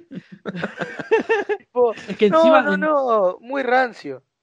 No, yo quiero aclarar una cosa. Y ustedes dijeron antes el tema de que Palpatine tenía literalmente toda una flota entera enterrada en Exegol, que es el planeta Sí. donde estaba. Sí. ¿Quieren saber una cosa muy chistosa? A ver. Esas naves tenían el poder de una estrella de la muerte. Cada una Sí, tenía el poder para romper un totalmente. planeta entero. Y me parece una tremenda estupidez eso. Así, así de Y recordemos, indetectable bajo, bajo cualquier radar, ¿eh? Bajo cualquiera. Exacto. O sea, si querían podían ir al planeta de la República otra vez y, y ro- destruirlo todo. Otra, Otra vez. Lo que sí le voy a, lo que sí le voy a perdonar a la película es lo de el ripeo de Leia, que esté medio mal hecho, porque bueno, se murió la actriz XD. Eh, entonces eso poner que te lo perdono. Igual fue medio dramático al pedo con la mina diciendo, ven, y hablándole ahí atrás del universo, y tipo Kylo Ren diciendo, oh Dios mío, se murió mi mamá, lo presiento. Ah, Es dale. que la película tiene momentos memora- memorables también, a pesar de ser de Disney y todo eso. Tiene el, el momento en que Kylo Ren por fin se une al lado de la fuerza cuando se encuentra con Han Solo. El tema de, de, de Rey con el sable, con su propio sable. Después el te- eh, toda la- todas las historias que se más o menos, entre comillas, se concluyen. Entre comillas, muchas comillas. O sea, tiene momentos sí. memorables. Además, sobre Totalmente. todo, un momento más memorable es el último, donde le hablan todos los fantasmas de la fuerza, que no son Sí. tipo eh, solo que yo, Anakin o, o Windu o los típicos. No, no, no, están Ahsoka Tano de Clone Wars, la, serie de Clone Wars, y no solo ella, sino Kanan, el de Rebels. O sea, es una locura esa Sí. escena. Ah, Es- eso, Ahsoka ripió, yo no vi Clone Wars, no sabía que se cagó no sé, yo tampoco no vi la última temporada, pero. Ah, tampoco. Pero en Rebels aparece. Ah, claro, qué carajo. Soy medio estúpido. Yo digo, no vi la última temporada de Clone Wars, pero vi Rebels. O sea, en Rebels es parte principal de todo. Otra cosa que también Sí, hizo sí, sí, sí. hicieron bien. O sea que literalmente le agarró el modo avatar a la, a la Rey. Literalmente. No. Sí, Sí, Eso no es sí. todo. tipo, que, que termine grande el concepto porque eh, quiero cerrar con eso porque Dios Sí, sí. mío, te- necesito sea, decirlo. Esa escena para mí es como, sí, puede ser muy exagerada, bla, bla, bla, bla, bla. Pero también tiene mucho peso. Está muy buena porque incluye también las series que dicen, bueno, las series no son importantes. Si viene y dice, ¡pum! Sí, sí lo son, miralas. O sea, está muy buena. A mí es una de mis escenas favoritas. Y me acuerdo que me puse a llorar cuando vi esa escena. Cuando escuché la voz de Ahsoka, cuando escuché la voz de Kanan, la de Ana, que me, me- me agarró la nostalgia de cuando vi todo y me puse a llorar. No, no puede ser otra cosa. Pero sí, el final me pareció medio medio, la verdad. Sí, sí. ¿Quién sos? Rey. ¿Rey quién? ¿Quién te pregunta tu apellido, boludo? En, en la, en la cosa, boludo, en la No, saga de Star increíble. Wars. Increíble. ¿Quién le Tipo- preguntó a Jar Jar quién- cuál era su apellido? ¿Eh? ¿Eh? Totalmente. No, una Yo lo- lo que- No, para, sí, termina, termina. No, no, que terminá, terminalo vos porque que tengo lo mío es un poquito, lo quiero hacer acotado, pero tipo, Bueno, para O sea, otro dato. más, no sé. Ok. Otro dato que me pareció muy bueno es el sable Rey. Que, oh, alerta de spoilers. El sable que construye Rey es amarillo. Y ustedes dicen, bueno, Sí. ¿qué tiene de especial eso? Que cada sable y cada que cristal. es amarillo, viste, chau. No, no, no. cada cristal simboliza algo. Por ejemplo, los azules simbolizan los que están entrenados en combate. Los verdes simbolizan los que están entrenados en la fuerza. Los amarillos son los más raros, que es una amalgama de los dos. Una ama- amalgama de los dos. ¿Qué quiero decir? Que Rey se va a entrenar en un futuro en el arte del combate con sable y de la fuerza. O sea, va a ser la más hija de puta, la más poderosa de todos los para mí. Va a ir O sea, reviviendo gente por la vida, boludo. Sí, más o menos, y ya con lo mí que me hizo en parece la... también, por mucho simbolismo que tenga, que tome el apellido Skywalker al final, medio que, che, dale, negra, tu papá re ripió para salvarte la vida, mínimo, no sé. O sea, entiendo que el apellido Palpatine sea como hoy en día tener de apellido Hitler, ¿viste? Pero, no sé, ponete rey, hija del que se murió en el planeta para salvarme, ¿no? Del, del gordo come pancho que te entrenó dos años. Es una sombra del personaje que alguna vez fue, ¿me entendés? Claro. Increíble. Bueno, No, para ir yo cerrando, chicos, quería- algunas ideas. No, no, so- nada más finalizar eso de que la 9 me pareció, me dio lástima ver la 9 porque me gustó, pero me dio mucha lástima ver cómo tuvieron que arreglar todo lo de la 8. Entonces me da lástima que la 9 tenga que hacer una 8-9, ¿entendés? Tipo, tuvieron que arreglar todas las cagadas de la 8 y agregar cosas nuevas a la 9. Por eso todo se vio tan abrupto, tipo que apareciera Palpatine, que tuviera una flota llena de, de naves que destruían planetas como quisieran. Este, todo eso yo ¿Ustedes siento no que tienen de esas en el garage? claro, ¿no? Tipo, eh, me, me parece una lástima que, que teniendo esa, eso- esos conceptos, si los hubiesen desarrollado desde la 8, el hecho de que Snoke era un clon y que entonces por eso es tan pete y todo eso, si lo hubiesen desarrollado desde la 8 y bien, yo te podría entender, pero la 9 sacan cosas del culo, como por ejemplo, Rey. Hay una escena donde está forcejeando con la fuerza con, con Kylo Ren como si estuvieran jugando al tenis por una nave. hay, hay una nave que se queda a la mierda y, y tipo, yo imagino a la gente en la nave diciendo, ¿qué está pasando acá? ¿Por qué no? ¿Por qué soy una, una ¿Qué es pelota de tenis Claro. acá? Yo solo quiero decir también Claro, el y tipo, recalcar yo- el Deus Ex Machina. Para, para, sí, sí.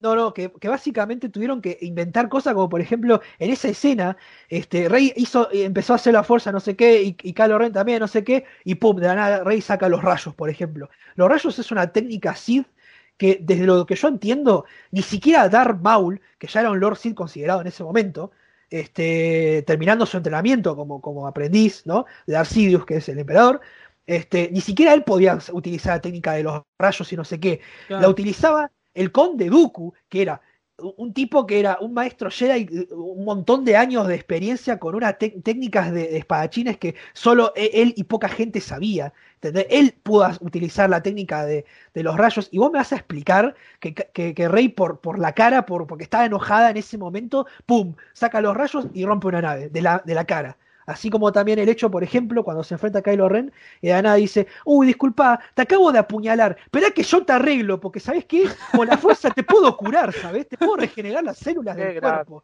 Y vos te quedás, dale, ¿en qué momento de Star Wars alguien pudo haber hecho eso? Dejate El de joder. Mandalorian, Qué de. Mandalorian, eso. Que peor Bueno, hubiera estado el eso en. Padme, ¿no? La concha de tu madre. No, tipo, o sea, en tanta gente hubiese servido. Yo también quiero Entonces, yo recalcar. entiendo- No, no, no, sí, te- terminá, terminá el concepto, terminá el No, concepto. es, es esto y ya está. Yo solo quiero recalcar el puto Deus Ex Máquina que hicieron con la daga. No, solo quiero recordarles ese momentito donde Rey ve los restos de la estrella de la muerte y lo junta justo con la daga y es, ¡oh! Es justo lo mismo. A pesar de que con los años pudo haber cambiado la marea, pudo haber cambiado el de lugar, la estrella. No, no, no. Es igual la daga, no lo puedo creer. Y ahí está. Listo, ya está. Solo quería recalcar eso, sí. No, eso básicamente, que, que me parece triste que Kylo Ren termina siendo una loca en celo la 8, tipo, es como que la 7 está re bien construido para que la 8 diga, ¿sabes qué? Ahora me voy a hacer el Sasuke de Naruto, bueno, más o menos lo mismo con Kylo Ren, hizo lo mismo, dijo, el odio, el odio, ahora voy a ser este, el, el malo malísimo, y la 9 dice, no, ¿sabes qué? Eso es una poronga, vamos a descanonizar esa parte y vamos a hacer de cuenta que Palpatine revivió, después que, que Rey yo entiendo que le digan que es mucho Sue y Mary Sue y no sé qué, o sea, que, que, que saca poderes del culo. Yo entiendo que en la 7 eso tenía sentido dentro de todo, que venciera a Kylo Ren, pero después, claro, en la 9 te ponen que inventa poderes de la nada, que cura y que tiene técnicas Sith que son re complicadas de aprender, por ejemplo.